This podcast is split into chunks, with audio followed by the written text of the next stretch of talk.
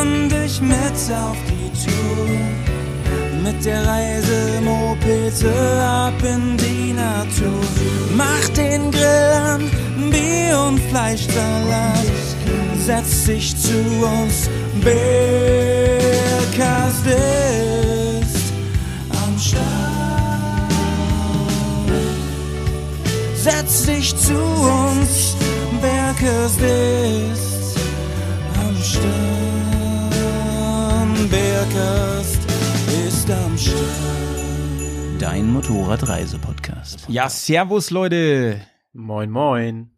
und hallo allerseits. Hier sind wir wieder, eure Bears, live zugeschaltet. Also live ja eigentlich nicht. Ich hatte erst Kritik von Fry neulich, dass ich immer sage, wir sind live, aber wir sind ja gar nicht live, ne? Naja, aber wenn die Leute uns hören, hören sie uns live. Also ja, stimmt. Li Moment live ist live, ne? irgendwie. Leute, wir sind zu dritt heute hier. Ähm, zunächst mal ähm, ein bekanntes, eine bekannte Stimme, nämlich Johnny Jonathan ist am Start. Johnny, alles cool bei dir? Wie geht's dir? Ja, mir geht's äh, sehr gut. Ich äh, freue mich schon auf die Whisky Time, aber dazu später mehr. Mm. Mm. Johnny ist schon mal nicht schwanger, denn äh, das schon mal, also das schon mal raus.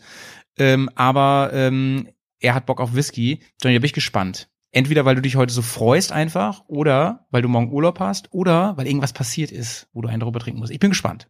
Halten wir, halten wir diese Spannung einfach bis zur Halbzeit. Ähm, und dann haben wir heute einen Gast hier und ich freue mich mega, Georg, dass du am Start bist heute. Denn wir reden heute über ein Thema, was nicht nur sau interessant ist, sondern was, denke ich mal, auch einen ganz ernsten Charakter hat an vielen Stellen. Aber auch, weil du einfach eine interessante Persönlichkeit bist. Ich habe mit, mit Johnny extra nochmal telefoniert heute ein bisschen länger. Da haben wir nochmal über dich gesprochen. Ja, ein bisschen Gossip, Georg. Und ähm, damit ich auch nochmal so ein paar Background-Infos habe, ähm, weil du ja, ah, wie soll ich sagen, du kommst, du bist einer von uns eigentlich, ne? Du kommst ja aus unseren Reihen, kann man sagen. Aber ähm, du hast beruflich halt auch mit unseren Reihen zu tun und darüber werden wir ein bisschen reden. Herzlich willkommen, Georg. Willkommen im Podcast. Servus, guten Abend, grüße euch, hallo.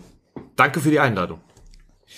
Sehr, sehr gerne. Ähm, die beiden sind äh, mir zugeschaltet, ich bin den beiden zugeschaltet, deswegen ähm, bitte seht es uns ab, dass hier technisch manchmal nicht alles passt, ein bisschen Delay drin ist und dies und das. Ähm, ist halt Corona, ne? Was soll man machen? So. Ja. Aber Howie, bevor wir weitermachen, wie geht's denn dir? Halleluja, dass du das fragst, ey. Halleluja, ey. Ich bin nämlich kurz dabei, ich bin, also ich bin kurz davor, ein neues Format zu entwickeln, das heißt, ähm, mich fragt ja keiner. Wo ich dann einfach immer nur gefragt werde. Das hast du doch Aber- schon eigentlich. Ähm, also Ja. dein Tagebuch. Ah ja, stimmt. Das Nein, da gibt's bald auch ein extra Format. So, Punkt. Ja, mir geht's auch soweit gut. Ich bin ein bisschen müde, immer wieder zu betonen, dass die Zeit vor Weihnachten bei mir immer sau stressig ist. So ist es einfach. Aber im Januar wird's wieder ein bisschen ruhiger. Ich freue mich drauf. Ähm, ansonsten, ich, bin- ich bin wirklich am überlegen, mit welchem Winterprojekt ich als erstes anfange. Ich habe mir ja so viel Sachen überlegt, was ich mache. Am Ende sitze ich wieder nur mit euch in der Garage und gucke Filme und trinke Bier. Das wäre sehr schön. Das wäre sehr, sehr schön. Ja. Georg, wie geht's dir denn eigentlich heute so? Och, mir geht's äh, soweit ganz gut. Dankeschön. Ja, ich bin immer erstaunt über den, den Stress, den ihr so habt. Ich dachte, ich habe Stress, aber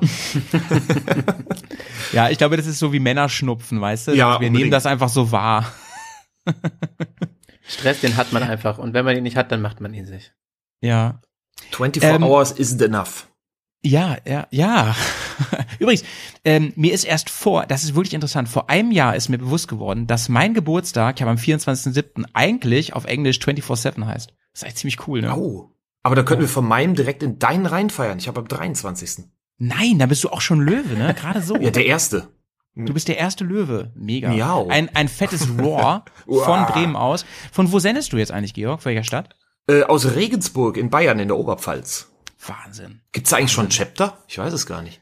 Es, wir haben ein ähm, München. Chapter, Chapter Ja. Süd München haben wir, ja. Genau. Und ähm, ich sag mal, wenn du jetzt sagst, äh, du hättest Interesse, ich glaube, du wirst sofort aufgenommen. Also spätestens nach dem. Podcast hier. Ja.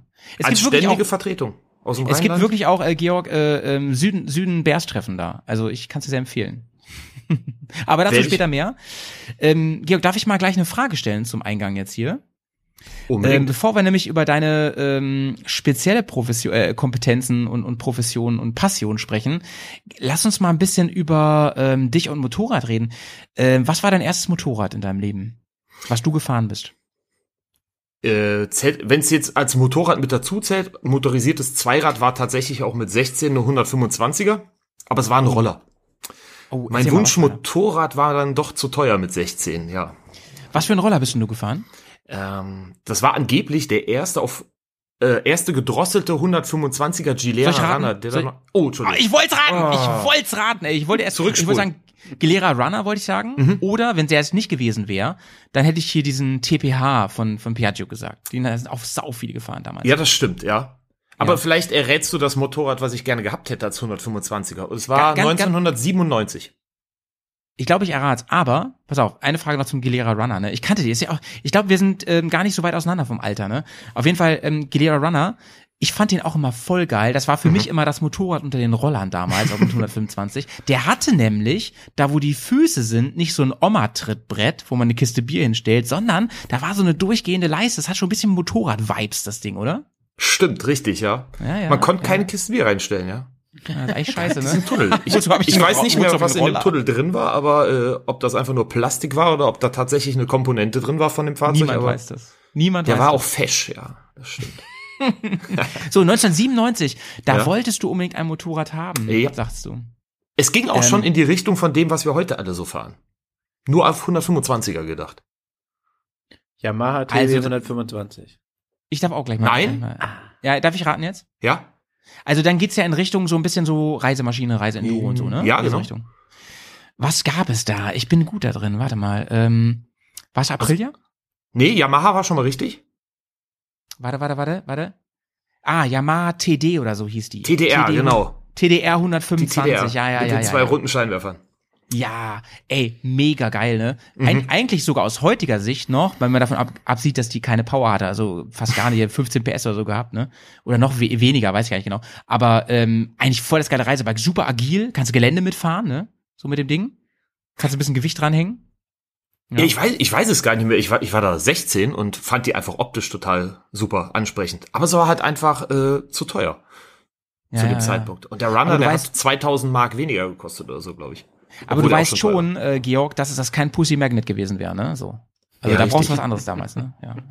Ja, das war dann, als der Fahrer den Helm abgenommen hat. nice. Ich sehe schon, wir verstehen uns, wir verstehen uns.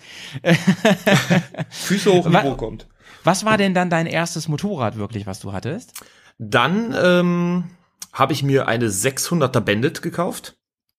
Cool. Da gab es ja auch noch diese 34 PS-Regelung für Fahranfänger. Mhm. Ne, Mhm, ab, mhm, ab dem mhm. Motorradführerschein. Zwei Jahre, glaube ich, ne? Genau.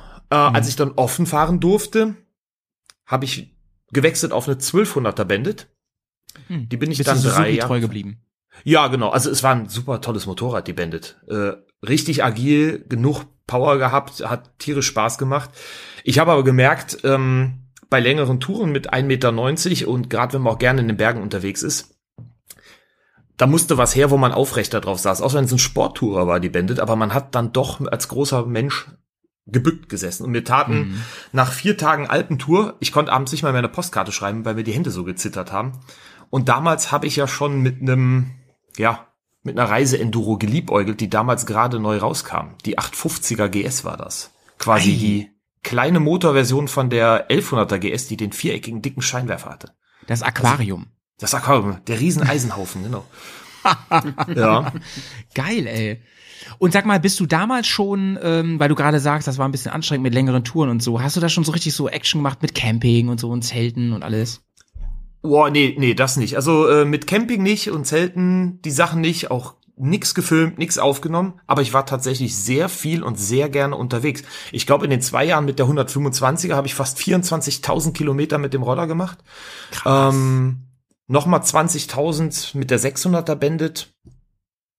16.000, da brach es dann ein bisschen ein, weil man so richtig gut im Berufsleben mit der Ausbildung stand und da keine Zeit hatte. Die drei Jahre mit der 1200er. Ja, und dann kam der Wechsel auf meine erste Reise-Enduro. 2004.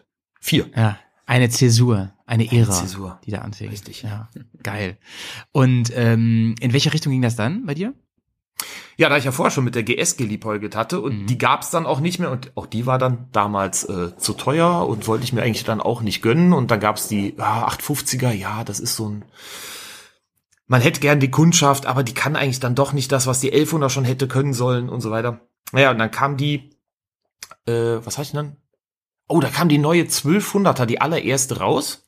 Ah, das Und war so die- 2004 ungefähr, ne? Kann Genau, richtig. 2.3, glaube ich, wurde die veröffentlicht. Und ich bin die dann mal Probe gefahren und bin eine 1150 Adventure Probe gefahren. Mhm. Und ich hatte Geil. den Eindruck, als ich beide verglichen habe beim Händler, bei der 1150er sitze ich auf einer Enduro, auf einer BMW, was man halt damals so alles so für Bilder im Kopf hatte. Und habe ich mich auf die 1200er gesetzt. Allein schon die, die, der Querschnitt der Lenkstange war geringer. Wie ein fickeriges Rennrad unter mir. also heute fahre ich eine 1200er, aber damals habe ich gesagt, nee, da, da habe ich nichts unter mir. Ja, wenn man von Ja, der einen auf die andere direkt umsteigt. Und da gab es eine super Tageszulassung und dann bin ich Hast du Ähm, 1150 geholt dann? neun Jahre lang die 1150 Adventure gefahren, genau. Heftig. Das ist ja die Long Way Round Maschine. Genau. Ja, In schwarz. In schwarz auch noch Ja. geil. Unser Jay ist ja auch Ding. ganz lang gefahren, ne? Das ist ja die Mhm. ähm, Karl Gedenkmaschine Genau. quasi mit dem mit den zwei Augen vorne. Ein absolutes Kultbike und das Krasse ist ja bei der Maschine, ähm, die hat eine unfassbare Wertstabilität, ne? Weil die diesen äh, die Kultfaktor, die 1100 hat Mhm. das zum Beispiel nicht, ne? Aber die sind ja immer noch recht viel wert, die Dinger. Die kannst du ja, die kannst du jetzt kaufen für einen Preis, fährst die zwei Jahre und verkaufst sie einfach für den gleichen Preis wieder. Irre, ja. Weil die so einen Ja, Kult hat. Hält gut bei den na, gut gepflegten BMW. Weißt du noch, wie viel Kilometer du gefahren bist insgesamt mit der? Hm, Ich glaube, da waren es 70.000 oder sowas. Ey, heftig. Würde ich Das jetzt sagen. viel. Aber die habe ich vor sieben Jahren verkauft, also weiß ich gar nicht mehr auswendig. Ja. Naja, okay, okay. Dann bist du dieser ganzen ähm, Reisemotorradnummer, bist du treu geblieben? Hast diesen, diesen das gemacht? Was waren so ein paar spektakuläre Reiseziele, die du gemacht hast oder Touren? Was hast du so gemacht? Und sei es auch in Deutschland oder so? Was dir bei dir hängen geblieben ist?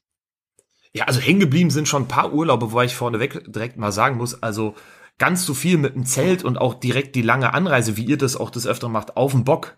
Ähm, da bin ich irgendwie immer drumrum gekommen oder habe mich vorgedrückt.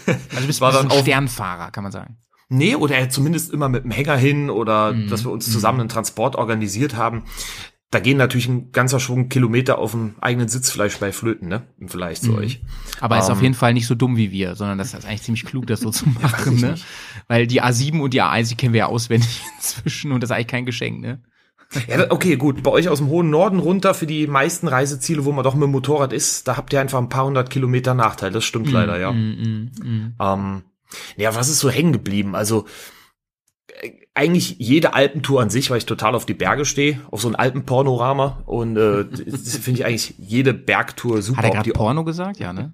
Panorama, ja, das Ja, ist, ja, wenn eindeutig. das Panorama ständig- wunderbar ist. Ich verstehe nämlich ständig Porno überall, aber jetzt hast du es wirklich Überall. gesagt. Okay, ja, gut. Okay. Nee, dann war ich nicht. ähm, Nice. ja, und was Offroad anging, das waren so die ersten Sachen, wo man dann mit der Reise Enduro dann auch war. Hard Alpitour zum Beispiel, dieses 24 Stunden mit relativ hohem Offroad-Anteil durch die Berge fahren. Äh, unsere Enduro-Boxer-Tour in Finnland, Russland, Karelien oben im Grenzgebiet um St. Petersburg. Hammer, Die war wirklich Hammer. Hardcore Offroad. Also das war das härteste, aber das Beste, was ich bis jetzt Offroad gemacht habe. Ähm, Neuseeland war wunderbar, allerdings mit Mietmotorrad, da wir nur drei Wochen waren. Ja, gut, Und- nach Neuseeland fahren ist auf dem eigenen Bock ist auch echt eine Ansage, ne? Ja, das kommt dazu.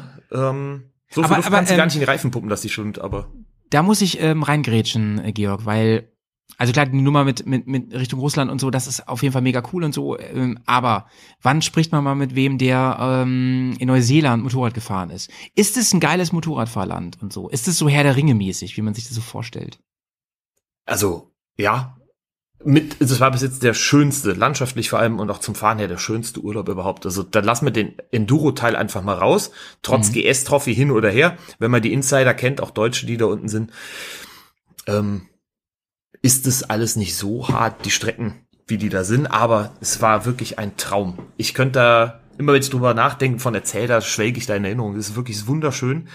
Du wechselst alle paar hundert Kilometer von einer Art der Landschaft. Das, du hast ein alpines Gefühl und dann kommst du, nachdem du 200, 300 Kilometer gefahren bist, ums Eck und die Landschaft ist braun, die Seen sind riesengroß, türkis, es ist warm. In dem nächsten Teil hast du das Gefühl, du bist irgendwo ähm, in Südtirol unterwegs, Höhenstraßen wie in Mittelamerika. Also du hast eigentlich alle wunderbaren Fahrziele hast du in diesem Land, in den zwei Inseln vereint. Hört sich so ein bisschen an wie die Welt komprimiert, so, ne? Ja, ja, würde ich schon sagen, auf jeden Fall. Krass. Warst du da auf beiden. Inseln unterwegs oder? Mhm. Also drei Wochen ist nicht viel für Neuseeland, Mhm. vor allem wenn man sich vornimmt, dass man maximal viel sehen will und beide Inseln macht, weil man halt auch Ja, du- nicht ich meine, weiß, du fliegst da ja allein schon 30 Stunden hin oder so, ne? ja, Haustür, Haustür waren fast 40 Stunden, ja, und wir haben uns schon den kürzesten Flug rausgesucht. Ich glaube, nur durchbuddeln wäre schneller gewesen. ähm, na, aber Krass. Du weißt ja nicht, wann du da wieder hinkommst. Es ist ja jetzt auch kein günstiger Urlaub, ne? Selbst wenn du sagst, ich nehme das vor mit dem Zelt. Deshalb haben wir auch gesagt, unser Anspruch ist hoch, viel Strecke zu fahren, maximal alles zu sehen. Wir wussten, dass das wenig Ruhetage gibt. Wir sind viereinhalbtausend Kilometer in den drei Wochen gefahren, ähm, hatten fünf Stehtage drin und wollten mitnehmen, was geht. Und ähm, das ist sportlich gewesen, war auch trotzdem anstrengend als Urlaub, aber es war ein Traumurlaub, wirklich. Glaube ich, ey. Das Ja, und sehr die gut Farben, alles. Wenn, wenn man sowas mal machen will, äh, Neuseeland und so, ähm, drei Wochen, vier Wochen, was auch immer, sag mal, was muss man da für eine Hausnummer einkalkulieren, so kostenmäßig? Mal so Interesse halber. Was würdest du sagen? Mhm. Selbst wenn man ein bisschen Also- sparsam ist. Dadurch, ja, also die Kosten setzen sich ungefähr zusammen, würde ich sagen, ein Drittel die Flugkosten von dem, was wir bezahlt haben, ein Drittel die Motorradmiete und ein Drittel das Ganze drumherum wie Unterkunft, Verpflegung. Drüben ist es halt alles drüben oder unten, wie sagt man? Unten, drüben, hintenrum? Der anderen oder Seite. die andere Seite. Ja. Da ist halt alles äh, wesentlich teurer. Lebensmittel, Essen gehen, alles kostet Geht so Richtung mehr. Skandinavien. Ja, kann man Mhm. fast vergleichen, ja doch. Mhm. Ähm, Oh krass, das ist aber echt teures Unterfangen. Ne? Soll ich mal schätzen, was du da so ausgegeben ja, hast? mach mal. Oh Gott, würd ich weiß nicht, ob dass ich du mich dafür da schämen muss. schon so ähm, 4.000, 5.000 Euro gelassen hast insgesamt. Oder? Ich glaube sogar fast mehr für drei Wochen. Mehr. Schon Mehr. allein Du der Flug du sind bist- ja bestimmt 2000 Euro fast. Ja, stimmt. Stimmt. Du bist Heftig, bei knapp, Alter. du bist bei, in einem fünfstelligen Bereich. Also du bist, Ja. Oh, Um die- echt doch, doch ja. so viel. Oh, okay, krass. wir, wir haben natürlich auch gesagt, wir wollen nicht zelten, weil Mhm. wenn wir so viel unterwegs sind und keine Stehtage haben, Mhm, möchten wir uns mhm. nicht jeden Abend mit einem Zeltaufbau beschäftigen, nur auf dem Campingplatz, dann wollen wir uns auch ein bisschen den Luxus gönnen und sagen, hey, dann kommt man irgendwo an, Moped hingestellt, ab in eine schöne Dusche, Mhm. ein gutes, bequemes Bett, abends was essen gehen oder was auch immer, sich selbst versorgen. Ja, okay, okay, das Aber sich. Ne? Das ist was, also das ist ein Lifetime-Ding, ne? Das ist ein Lifetime-Ding. So. Genau. Das sprengt natürlich den finanziellen Rahmen nach oben, als wenn du sagst, okay, ähm, ich gehe auf den Campingplatz mit dem Motorrad. Aber Ey. bei so viel Strecke, ähm, da machst du dich mürbe. Wenn du sagst, ich mache die Nordinsel und steh, bleib überall drei Tage, dann kannst du das machen. Das war uns dann aber dann Wir Ja, wollten ja, es ja, als ja. Genussurlaub und nicht als Abenteuerurlaub machen. Und Also ich, war, ich war ja auch schon in äh, Skandinavien unterwegs, äh, auch Norwegen ist ja sauteuer, also ist ja besonders teuer. Ähm, wenn du da sagst, ähm, also wenn du da, wir haben uns sogar Essen mitgenommen damals, ne? Mhm. Ähm, so so so NATO-Pakete so in, in, in der Art und sowas, ne? Aber wenn du einfach nur sagst, ich möchte nicht im Zelt schlafen und ich möchte ab und zu mal essen gehen, also das, das nimmt ja ähm, Dimensionen an alles finanziell. Da muss man, das muss man einfach vorher wissen und darauf vorbereitet sein. Aber Georg, ganz im Ernst, ey, mein Herz blutet, ey, ich hätte so Bock auf sowas, man, aber deswegen hat mich das so interessiert, ne, was man da so einplanen muss. Das ist ja Mhm. wirklich schon echt ein Unterfangen. Aber es ist halt was, ich glaube, wenn du irgendwann mal sagst, ich bin alt und grau und, und sitze im Seniorenheim, das ist was, das, das vergisst du halt nicht, ne, sowas. Das stimmt, auf jeden Fall. Mhm. Wir haben auch lang drauf hingespart und man hat dann auch abgewogen, würde ich das gleiche Geld für drei Wochen in, auf den Malediven am Strand rumliegen bezahlen wollen? War die Mhm. Antwort nein. Dann bezahle ich das Ja, ja, gleiche ja, Geld für Neuseeland mit dem Motorrad und sehe da alles. Ich glaube auch. Weißt du warum? Also- Weil ähm, wenn du auf Malediven bist und so, du wirst wahrscheinlich dann einfach drei Wochen da lang richtig geilen ähm, äh, zehn Sterne Urlaub haben. Und aber wenn du dran zurückdenkst, dann denkst du immer, wie du in deiner Liege gesessen hast am Strand und dass es chillig war. Du hast jetzt aber 100.000 verschiedene Eindrücke. Also, muss man Das, halt für haut, sich das haut hin, ja. Ja. warst du warst du auch bei diesen Orten, wo die äh, Herr der Ringe gedreht haben? So, Äh, so genau, wo du das sagtest. Hobbitown und so. Ja, haben wir uns natürlich auch angeguckt, ähm, äh, diverse. Allerdings muss man da auch sagen, wenn man nicht genau weiß, wie der Ort im Film aussieht und weiß, wo der da ist, fährst du dran vorbei und erkennst es nicht. Äh, auch die Bücher da unten an den entsprechenden Orten und äh, Tourist-Infos, die da waren, da gab's dann auch Bücher dazu und hier Visit Our äh, Hobbit, äh, Herr der Ringe Places und sowas, ne? mm, Lord klar, Rings. klar. Und da waren dann die Vergleichsbilder zwischen der Filmsequenz und dem, was du da draußen siehst. Und dann siehst du, hm, klar, natürlich stehen auch die, die Festungen und die Burgen, die stehen nicht, die sind halt reinretuschiert. Aber auch ohne das denkst du, ja, das hätte ich im Leben nicht erkannt. Aber es ist cool, wenn du da hinfährst oder auch wenn du 200 Kilometer in irgendeine Sackgasse fährst mit Schotterwegen und dann stehst du mitten im Nichts und weißt, ja, da hat hier eine Riesenschlacht stattgefunden in dem Film und da hinten an dem Fels, da war Helms Klamm reinretuschiert und Mega.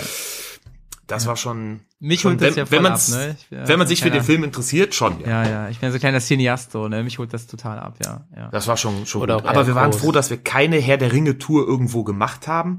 Da sind wir an welchen vorbeigekommen, die wurden dann mit dem Bus irgendwo hingeschattelt und haben sich dann, da haben wir schon gedacht, das ist ein bisschen lächerlich. Die haben keine Ahnung, 100 Dollar oder was dafür bezahlt und dann standen die in einem Wald, hatten eine Regenjacke an und haben sich mit drei Plastikschwertern gehauen und haben danach aus einer Blechdose, so aller äh, Hobbit-Care-Paket, irgendein, irgendein Ofenbackbrot gegessen und das war dann die Hobbit-Tour zu irgendeinem, wo ich so, ah, was? Oh nee, gut, dass wir uns einfach vorher fünf Minuten schlau gemacht haben, sind das selber hingefahren. Krass, Alter. Aber das hat mich, ich meine, wahrscheinlich wirst du das immer, wenn du von deiner, ähm, von deinen Abenteuern in Neuseeland erzählst, wirst du wahrscheinlich immer so gefragt, ne? Herr der Ringe? War das ein Thema so, ne? Ja, unbedingt. Äh, wir waren auch bei Hobbiton. Das ist, das finde ich, das ist ein Muss. Ja? Dieses Filmdorf da quasi, ähm, was ja nach dem Film, was immer noch existiert ne, und als ähm, Touristenattraktion genauso erhalten wird. Das ist schon echt schön zu sehen, ja. Ganz tolle eigene Welt, ja. Kann ich nur empfehlen. Also fürs Motorradfahren, wer Landschaften liebt, wer Abwechslung liebt, äh, wer eine super gastfreundliche Kultur äh, mag, auch das fand ich, waren die, neben uns im Flieger saß einer, da kam man natürlich ins Gespräch auf dem Hinweg und sagte, ja, ich wohne in Mata Mata, das ist der Ort, wo dieses Hobbiten zugehört, sagt er, wenn ihr da vorbeikommt, hier ist meine Adresse, ähm, sagt mir wann und dann kommt er zum Abendessen rum. Und dann hat der da aufgetischt, Lamm auf dem Grill und alles und da war noch ein Bekannter von denen da und das war ein super schöner Abend, eingeladen, richtig Spaß gehabt mit denen und Georg, Georg Einfach letzte, der letzte Flieger Frage zu Neuseeland, Mhm. letzte Frage. Ähm, gibt's da echt so viel Schafe? ohne Ende. Ohne Ende. Nice. Wir haben mal überlegt, ob wir eins umschubsen nachts, aber Ist vielleicht einfacher als eine Kuh umzuschubsen. ja. Fährst du denn jetzt immer noch GS? ich war immer noch GS und ich hab schon mal behauptet, ich will auch nichts anderes mehr fahren. Ob es dann irgendwann mal, ob es recht behält oder nicht, wir werden sehen. Äh, die 1150er, wie gesagt, die bin ich bis 2013 gefahren und dann gab es wieder einen Wechsel, dann bin ich umgestiegen auf die 1200 GS, auf die letzte luftgekühlte, eine Rallye und ich konnte da vom vom Ali äh, Metayer konnte ich eine ähm, ein Trophy Bike er hatte das und dann hat er mir das verkauft. Und äh, das habe ich auch ganz toll gefunden, ja. Die habe ich immer noch. Klingt cool. Und halt zum Enduro-Fahren äh, die umgebaute R100. Die ist halt richtig auf Rallye umgebaut, ähm, mit hohem Fahrwerk, 21, 18 Zoll, anderes, äh, ja, anderes Fahrwerk drin, äh, verstärkter Hammer. Rahmen und so weiter. Kann man, kann man da, davon eigentlich auch im Internet Bilder sehen? Irgendwie? Ja, ja, unbedingt. Da, darf man Werbung machen für sich, ja, ne? Aber gerne. Immer. Ja, aber gerne, gerne, ja, super. nee, äh, auf meiner Seite zum Beispiel gskutscher.de ähm, ist auch Umbauberichten, alles davon. Link da in ist den auch Shownotes. Bitte? Link in den Shownotes, in der Beschreibung. Link ist schon, ja, genau. Danke. Da ist auch ein sehr äh, langer und schöner Fotobericht mit drin von äh, Neuseeland. Video habe ich auch gemacht oder habe es versucht im Rahmen meiner Möglichkeiten. Man macht so viel Filmmaterial. Es müssen drei Teile werden. Ich habe jetzt letztens erschreckenderweise festgestellt, ich habe den dritten immer noch nicht oben, obwohl es schon drei Jahre her ist. Du, Wird also wir auch alles, Zeit. wir alles. genau, Ja. kennt ihr. Okay. Und äh, außerhalb von, ähm, von deinem Hobby spielt da äh, das Motorrad noch ein, eine andere Rolle?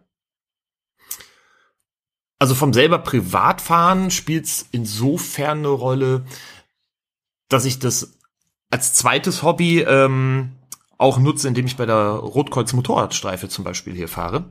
Bei uns, ähm, so wie andere jetzt beim THW, bei der Freiwilligen Feuerwehr oder im Sanitätsdienst sind, ähm, habe ich mich dann vor ein paar Jahren dafür entschieden, quasi die Tätigkeit zu machen, die mir im Sommerhalbjahr sehr viel Spaß macht, dass man quasi, du bist mit Blaulichtmotorrad draußen unterwegs auf den Straßen bei dir und bist halt wie so ein Ersthelfer, wie ein First Responder dann, aber mit Motorrad unterwegs. Das klingt Das sehr interessant. Ist das, ähm, bist du da dann als Ehrenamtlicher dabei oder ist das äh, ein Fulltime-Job für dich oder wie ist das? Nee, das ist rein ehrenamtlich, ähm, machen wir das alles. Wie gesagt, so wie andere halt auch bei der Freiwilligen Feuerwehr oder irgendwo in anderen Hilfsorganisationen tätig sind, ist das halt ein Fachbereich davon. Krass. Ähm, die Motorrad. kannst, du mal, kannst du mal so eine typische Situation erzählen, wo du da ähm, dabei bist? Wo, Äh, also wir machen- seid? Sommerhalbjahr, vornehmlich an den Wochenenden, sind wir dann halt bei uns im Leitstellenbereich unterwegs, besetzen das Motorrad, melden uns an der Leitstelle an und bef Streifen befahren halt dann das Einsatzgebiet. Und äh, entweder kommst du zum Beispiel an irgendwas vorbei oder du kriegst im Funk was mit und meldest dich bei der Leitstelle und sagst, hier, pass auf, ich stehe ums Eck, sagen die super Sache, fahr da direkt mit hin. Ähm, oder sie fragen auch deinen Standort ab und sagen, hier, ich hätte da einen Verkehrsunfall, wo bist denn du gerade? Ähm, und schicken dich damit hin. Ihr werdet es ja kennen, dass du halt mit dem Motorrad gerade in bestimmten Verkehrslagen einfach wesentlich besser ähm, immer vorankommst. Und ähm, wenn man es dann auch noch darf, ja, mit Blaulicht und Tröte, da bist du natürlich wesentlich schneller als so ein Rettungswagen. Und wenn wir mit alarmiert werden, da bist du bei 50 bis 70 Prozent der Einsatz bist vor dem Rettungswagen da. Und wie ist das da mit der Ausstattung auf diesem, auf diesem Motorrad? Also, wie ist denn das? Hast du da dann so einen größeren Erste-Hilfe-Rucksack dann dabei oder wie ist das? Weil ich meine, mit Funkgerät und sowas ist ja auch bestimmt einiges an Technik da drauf. Wie viel Platz ist denn da dann noch? Also wir fahren eine R1200 RT, die Behördenmaschine, das gleiche Ding wie die Polizei hat, nur halt mit roten statt grünen oder mittlerweile blauen Bappeln drauf. Ähm, dementsprechend haben wir auch diese Behördenkoffer drauf, die ja etwas etwas schlanker sind. Ne? Und da haben wir links und rechts zwei Taschen drin, die sind ausgestattet wie ein Notfallrucksack. Wir haben Defibrillator dabei, wir haben Infusionen, Verbandzeug, alles was man so für ein ich sag mal, Erstangriff in Anführungsstrichen, als Ersteintreffender, als First Responder so braucht. Sauerstoff haben wir wieder runtergenommen, aus Gefahrgutgründen einfach auch mit der Sauerstoffflasche.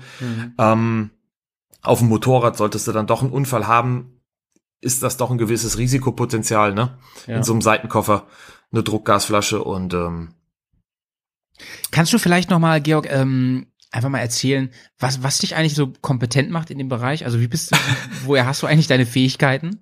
So, das haben wir jetzt ein bisschen übersprungen irgendwie.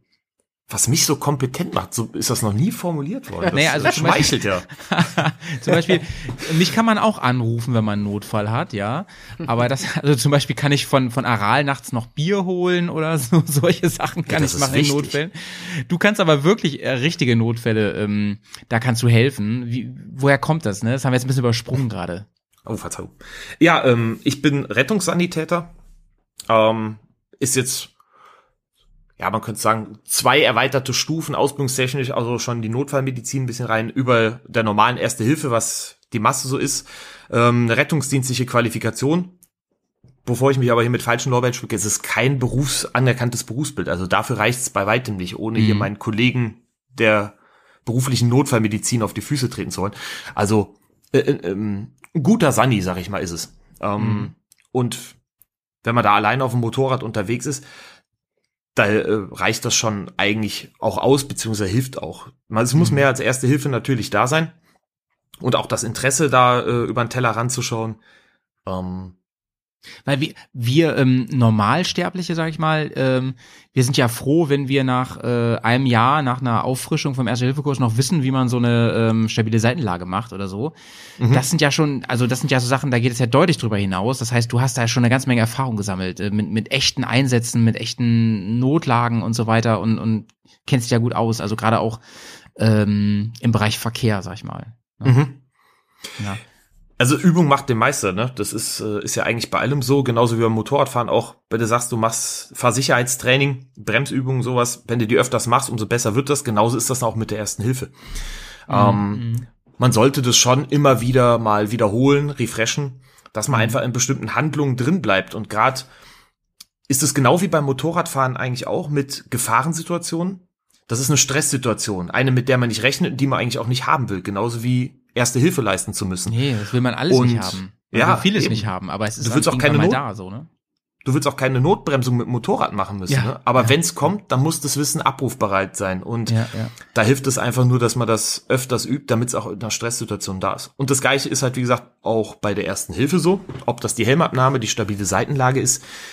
Und wenn man das halt beruflich oder auch als Hobby macht, ähm, dann trainiert man das auch öfters. Dann bildet man sich da auch drin fort. Dann wird das öfters wiederholt. Und man hat halt einfach auch das Interesse, das zu können. Genau, du sagst gerade Interesse, ne? Weißt du noch, wann du Interesse dafür bekommen hast, wann du dich ähm, entschieden hast, ey, ich setze mich damit ähm, näher auseinander, ich, ich mache das zu zu etwas, ja, keine Ahnung, was mich noch länger begleitet und, und, und ich versuche mich da irgendwie fit zu halten? War das schon so in jugendlichen Jahren? Ja. Äh, 97, auch mit 16, haben wir bei uns in der Schule den Schulsanitätsdienst neu aufgebaut. Und, Geil, der ähm, SSD. der SSD, genau, richtig. ah, den kenne ich. ja, hast du es auch gemacht? Nee, aber ich arbeite ja an der Schule, ich kenne den SSD. Ah, genau. Die haben immer Westen an bei uns und die haben eigene Handys. Ja, das hatten wir noch nicht damals. Wir waren froh, wenn überhaupt einer ein Handy hatte. Hier so einen alten Nokia-Knochen oder so. Ja, ja, ähm, ja. Damals, haben die immer noch. Früher war. Da hält der Akku am längsten, weißt du? Ja, das ist eigentlich super. Und du konntest blind tippen. Ja, Ja, ja, SMS ja. und so. Nee, also da fing das, äh, da fing das an. Da haben wir den Schulsanitätsdienst neu aufgebaut und ähm, da bin ich dann eigentlich dabei geblieben, habe dann weitere Ausbildungen gemacht, auch also auch nach der Schulzeit, habe das quasi als Hobby für mich entdeckt. Ähm, damals bei Malteser, mittlerweile bin ich beim Roten Kreuz ehrenamtlich und ähm, auf, aufgrund meines Umzugs und Ortwechsels. Ja, und da ist es eigentlich so bei geblieben immer. Und ähm, weißt du, die Frage, die Leute jetzt von, von außen immer stellen, so wie ich jetzt, ne, sind natürlich, was fasziniert dich eigentlich daran? Was interessiert dich eigentlich daran? Findest du es findest du es einfach ähm, erfüllend, das Gefühl zu haben, ich kann Menschen helfen, wenn es darauf ankommt und ich helfe auch gerne? Siehst du gerne Blut oder was, was, was fasziniert mich das? Weil, guck mal, die meisten wird schlecht, wenn sie sowas sehen, ja, weißt du, was ich meine? Ähm, die machen bei uns zum Beispiel SSD-Prüfung, da ist immer viel auch Schminkerei und sowas, ne? Da machen sie Simulationen von sowas und so, ne? Und äh, keine Ahnung, so manche Sachen, wenn man die sieht, ich bin jetzt auch nicht so von zarten Eltern, ne? Aber manchen denken, denke denk ich auch so, wenn es dann irgendwie anfängt mit offenen Brüchen und so, denke ich so, oh nee, muss nicht. Und du suchst ja eigentlich danach, ne? So, so Ich, gesehen. ich, ich suche danach, ich bin Bluthund. Nein. ähm, nee, Was motiviert dich? also- Also, ich glaube, das Argument, das klingt jetzt zwar so geschwollen, aber äh, zu wissen, dass man anderen ähm, gut helfen kann, ja, das macht auch schon Spaß, auch wenn sich dann auch andere bedanken äh, dafür, natürlich. Ähm, sei es im Hobby oder im Job, aber es ist, ähm, ja, ich weiß es nicht, keine Ahnung. Ähm, es macht halt Spaß. So, der von der Freiwilligen Feuerwehr, der das macht, keine Ahnung, ich weiß auch nicht, der findet das auch, glaube ich, nicht so, der macht das nicht, weil er gerne in seinen Klamotten bei jeder Aktion schwitzt in der Und das ist auch Riesenschutzausstattung. ein Klischee, dass die immer zündeln und so, ne? Das sagt man manchmal so, ne? Aber so, woll- wollte mal kurz sagen, das ist Quatsch. Das ist, ja, das ist Quatsch, das stimmt. Aber, Aber, ja, komm genau. ähm, ich habe gerade ein Käsebrot im Mund, tut mir leid. Guten Ähm, Hunger. Ja, Dankeschön. Voll unhöflich so. Ich dachte, Johnny fragt jetzt was, aber ich, mir liegt's gerade auf der Zunge. Ich komme vom Dorf, ne? Und wir hatten früher auf dem Dorf so einen Feuerteufel, also einen, der immer die Scheunen angezündet hat, ne? Und dann äh, wurde der aber irgendwann gepackt, ne? Und dann kam natürlich raus, dass der in der Feuerwehr ist, ne? Und da dachte ich so, oh nein, Leute, ey, du hast einfach für die nächsten 50 Jahre das Klischee unserer ganzen Feuerwehr hier zerrissen, ne? Überleg mal, Georg, das wäre so, als wenn du sagen würdest, ja, ich spanne gerne Drahtseile über Straßen oder sowas, keine Ahnung, ey. Nee, aber Wobei- ist ja mega interessant, also du hast schon Helfersyndrom, sagst du. Oder du hast Ja, ja ein bisschen. Ich glaube schon.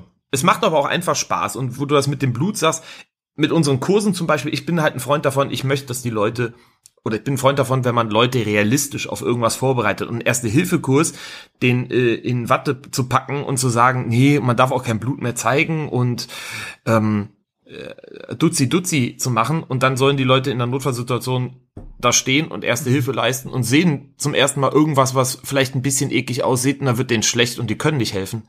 Das macht für mich keinen Sinn. Deshalb machen wir das in unseren Kursen auch gerne realistisch und ähm, ein Arm ab finde ich zum Beispiel nicht so schlimm oder auch die Vorstellung wie, ah, ah, mit läuft den Rücken runter, wenn ich nur dran denke, mit den Fingernägeln über so eine vereiste Kühlschrankrückwand zu kratzen oder so.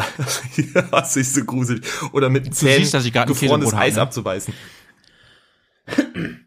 Wo Ja, du also- wo du es ansprichst mit deinen, mit deinen, äh, mit den Kursen. Deswegen sind wir ja auf dich gekommen und haben dich auch angesprochen, ob du nicht mal Bock hast, zu uns in den Podcast zu kommen.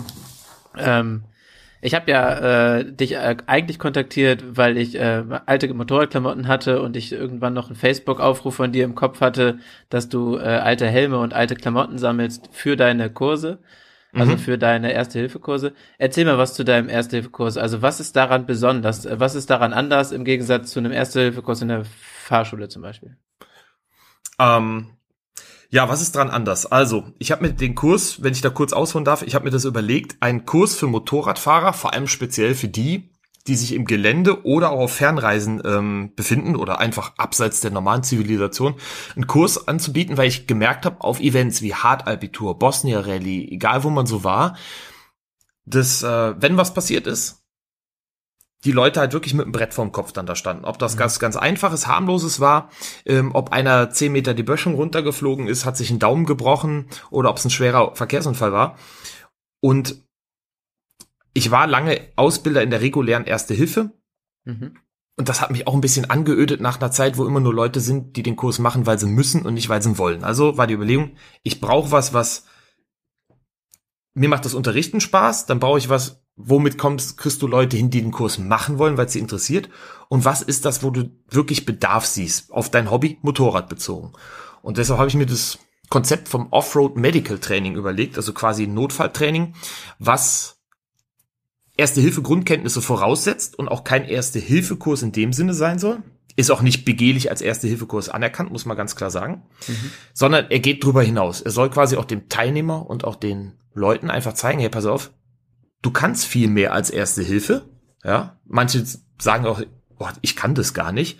Ähm, man kann das aber und man kann sich auch, wenn man irgendwo wirklich lange auf sich gestellt ist, vor allem nach einem schweren Unfall und da sind wir jetzt ein bisschen wieder bei dem Thema, was du gerade meintest, Howie. Es ist ein Kurs, wo wir wirklich auch mit Kunstblut und mit realistischer Wunddarstellung arbeiten.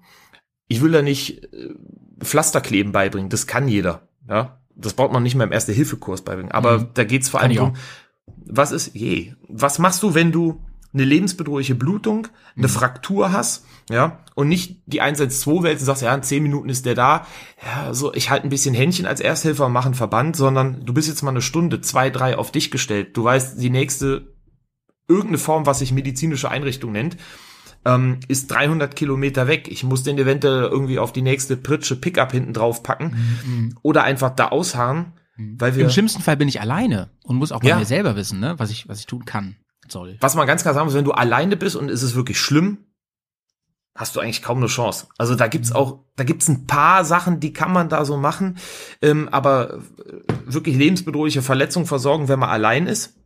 Und vor allem, wenn du dann nicht mehr in der Lage bist zu sagen, ich setze mich auf ein Motorrad und fahre noch irgendwo hin. Ja, das ist eine Situation, da will keiner reinkommen. Deshalb sagt man auch grundsätzlich, fahr einfach nicht alleine. Ja, das sagen wir ja auch immer, ne? ständig. Ähm, ja, ja. Genau, richtig.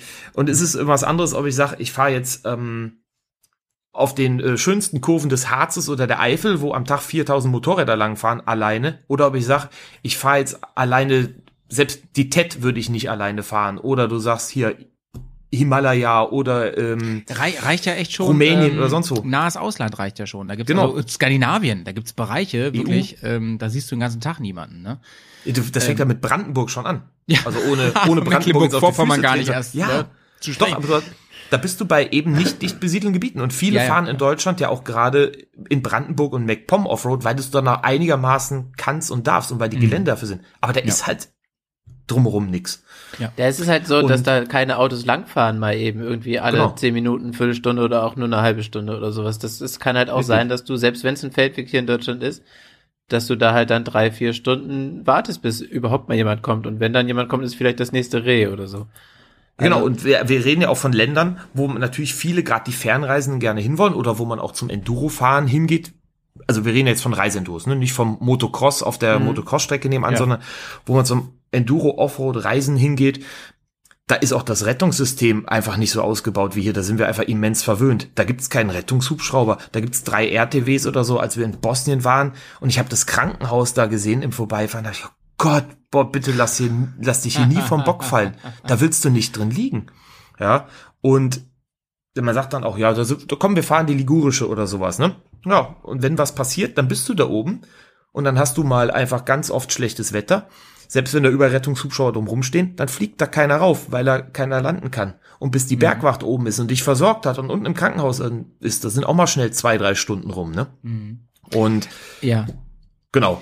Und Aber das soll halt in diesem Kurs äh, eben vermittelt werden. Das ist ja. das Klientel, ähm, dem ich das eben beibringen. Weil, das kannst, du mal ähm, vielleicht so ein, zwei Sachen skizzieren, wo du sagst, ähm, da zum Beispiel, an dieser Stelle, da unterscheidet sich das ganz krass von so einem normalen Erste-Hilfe-Kurs oder so. Auch, auch, auch wenn es um, um Motorrad und Auto und so geht. So, das sind so Okay. Sachen, die sind sehr spezifisch. Ne? Du hast ja eben so ein paar Sachen schon so angekratzt, ne? Kannst vielleicht mal so, oder so eine Sache mal rausgreifen, wo du sagst, das ist was ganz Typisches. Und Mhm. ähm, da erfahrt ihr Tipps. Ähm, Johnny sagt es vorhin mit den Klamotten, den Aufruf mit den Klamotten. Mhm. Ich will, dass die Leute im Erste-Hilfe-Kurs auch mal sehen, was kann ihr Equipment und wie muss ich einen Motorradfahrer versorgen. Das ist nicht T-Shirt, kurze Hose und zum Üben einen Verband anlegen, sondern der hat Schutzkleidung an. Also soll die beim praktischen Üben, muss ich die auch zerschneiden. Ich muss den quasi freilegen, damit ich ein gebrochenes Bein und eine tiefe Schnittwunde auch richtig versorgen kann. Und dafür brauchen wir halt auch ausrangierte Motorradschutzkleidung, also vornehmlich natürlich äh, Textilgarnituren, wie wir es dann halt auch tragen. Äh, und das soll halt im Kurs in den Fallbeispielen auch gemacht werden. Nicht ich hätte, täte, könnte, sondern machen. Ja, ähm, Cool, also dir, dir geht's vor allem darum, Authentizität, hast du ja eben schon gesagt, ne? Ja, dass, dass, dass man irgendwie ähm, nicht drüber spricht, sich keine Filme anguckt, sondern es wirklich mal gemacht hat, weil das Angst nimmt, ne, in dem Moment. Genau, es ist vermittelt Handlungssicherheit, es nimmt Angst und es ist halt dieses, ja, man hat das halt oft. Was würdest du denn jetzt machen? Ja, ich würde sowieso. Ja, okay, passt. Nee, aber Mach ich will halt nicht, dass die mach Leute mal. sagen, ich würde, genau, sondern mach mal. Dann, nur da ich tu's und dass die auch sehen, ja, eine Motorradkombi ist halt, ein verletzter Motorradfahrer ist einfach schwerer zu versorgen als ein verletzter Radlfahrer. Mhm. Ja, ähm, die Motorradschutzkleidung ist, solange ich auf dem Bock sitze, bis zu dem Moment, wo ich aufschlage, super. Mhm. Nachdem ich aufgeschlagen bin, verunfallt bin, ist die Motorradkleidung ehrlich gesagt total scheiße, Ja, weil sie ja, das, ja. das Versorgen und Verarzten einfach schwer macht. Ja, Ja, ja, und es das macht's ist ja immer Der so Helm- irgendwie, ne? Mit der Einbruchschutz, der ist auch ein Schutz für die Feuerwehr oder vor der Feuerwehr, ne? Das ist ja, Ja, oder ist so. immer so die, das heikle Ding, ne? Mhm. Also man muss immer gucken, was ist das Gute und was ist das Schlechte daran. Das ist bei Motorradschutz Mhm. natürlich oder Motorradklamotten dann das Gleiche, aber ähm, im Endeffekt ist es ja eigentlich schlimmer, wenn du sie nicht anhast. Also dann ist Richtig. vielleicht das Helfen einfacher, aber die Verletzung umso schlimmer. Also auf keinen Fall jetzt Aufruf zum T-Shirt kurze Hose fahren, ne? Nein, nein, auf keinen Fall. Das sieht noch viel schlimmer aus, wenn man hinfällt. Das eitert ganz schlecht raus, so Wobei, Querstraße. ähm, äh, Georg, das ist vielleicht so als letzte Frage vor der Mini-Pause gleich. Ähm, eigentlich wäre es ja schon cool, wenn die Klamottenhersteller sich ein bisschen mehr darauf einstellen würden. Ne? Wenn die sagen würden, pass auf, wir bauen das so wie bisher, aber wir bieten zum Beispiel leicht aufreißbare Nähte so, dass die einen Sturz gut überstehen oder einen Reißverschluss, den, den man komplett so aufziehen kann, ne? damit Ersthelfer, du, aber auch jeder normale andere, der mitfährt, schnell das Zeug wegkriegt. Ne? Mhm. Oder?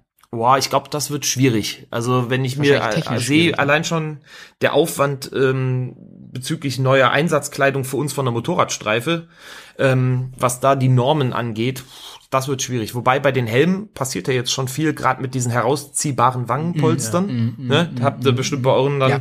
Ja. äh, Ja, wo unten diese mit diesen roten Straps Streifen sind. unten drunter oder so, ne? Genau, rot, gelb, irgendwas, da steht dann Pull, Emergency oder sowas. Mhm. Wenns Wangenpolster nach unten rausgezogen werden kann aufgrund der Konstruktion, dann Hilft geht auch das der viel? Helm Hast du kinderleicht runter. Erfahrung mit? Hilft das wirklich gut?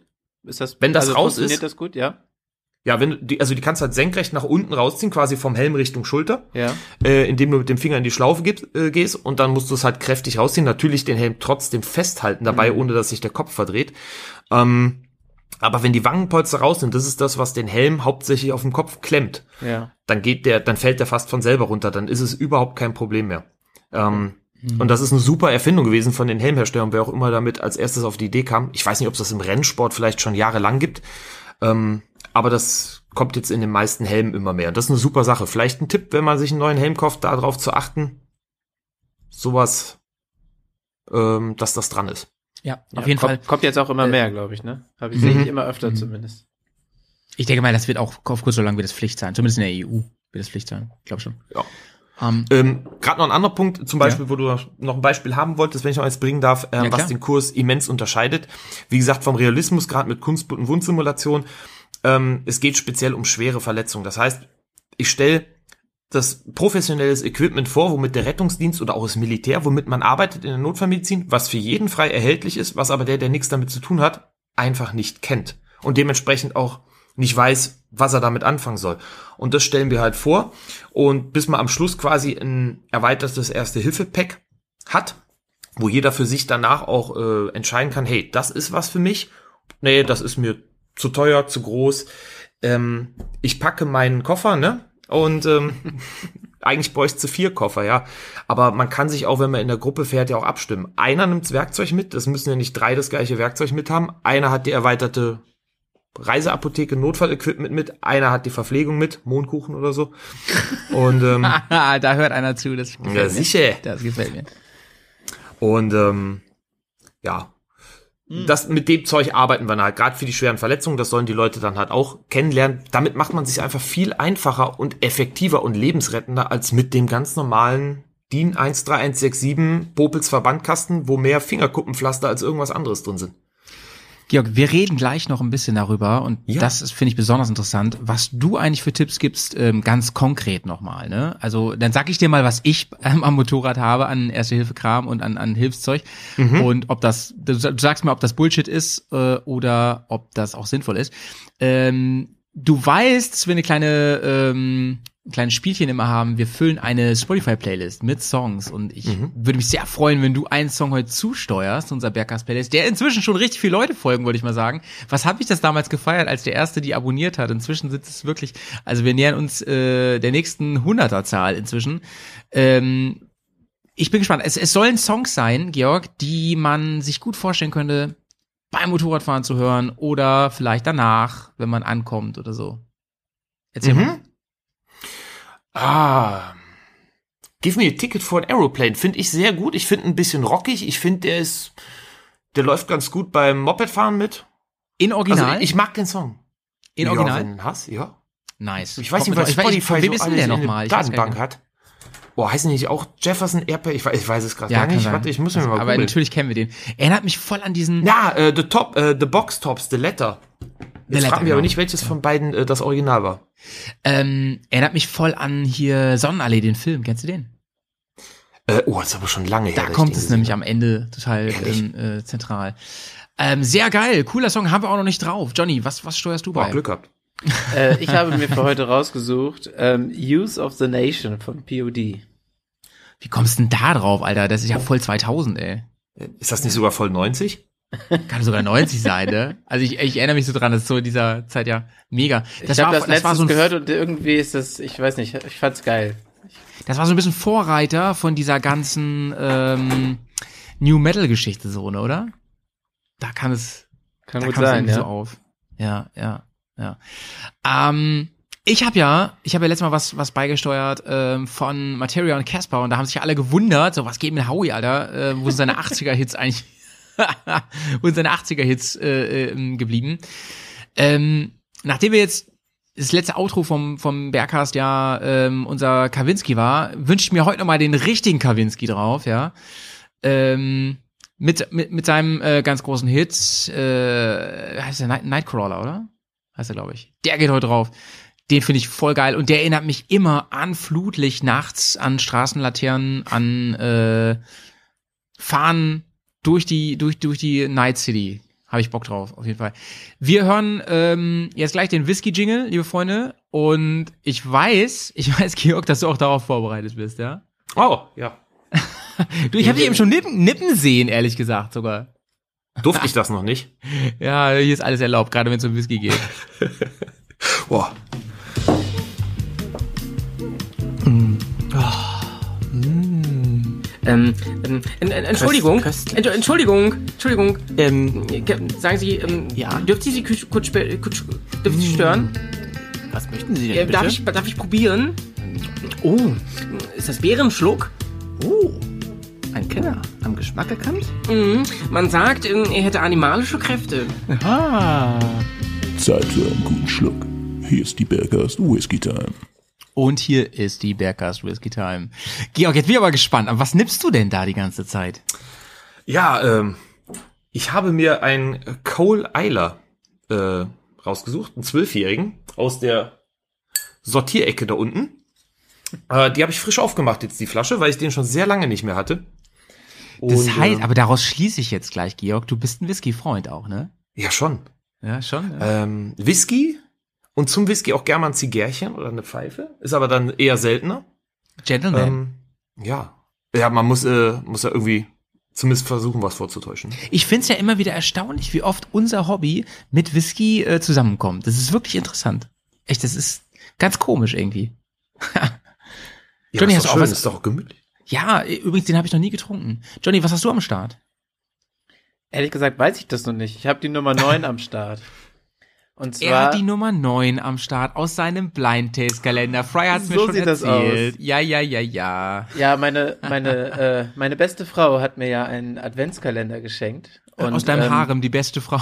Entweder, entweder möchte sie, dass ich besoffen werde, Alkoholiker werde oder Whisky äh, Profi. Aber auf jeden Fall, ähm, ja, ich habe da jetzt schon ein paar von probiert und das ist super faszinierend. Also die sind ja, das sind alles so kleine Fläschchen in dem Adventskalender, jeden Tag irgendwie 30 äh, Milliliter, also so ein kleines Jeden Tag Whiskyglas. 30 Proben. Nee, zum Glück nicht. Ja.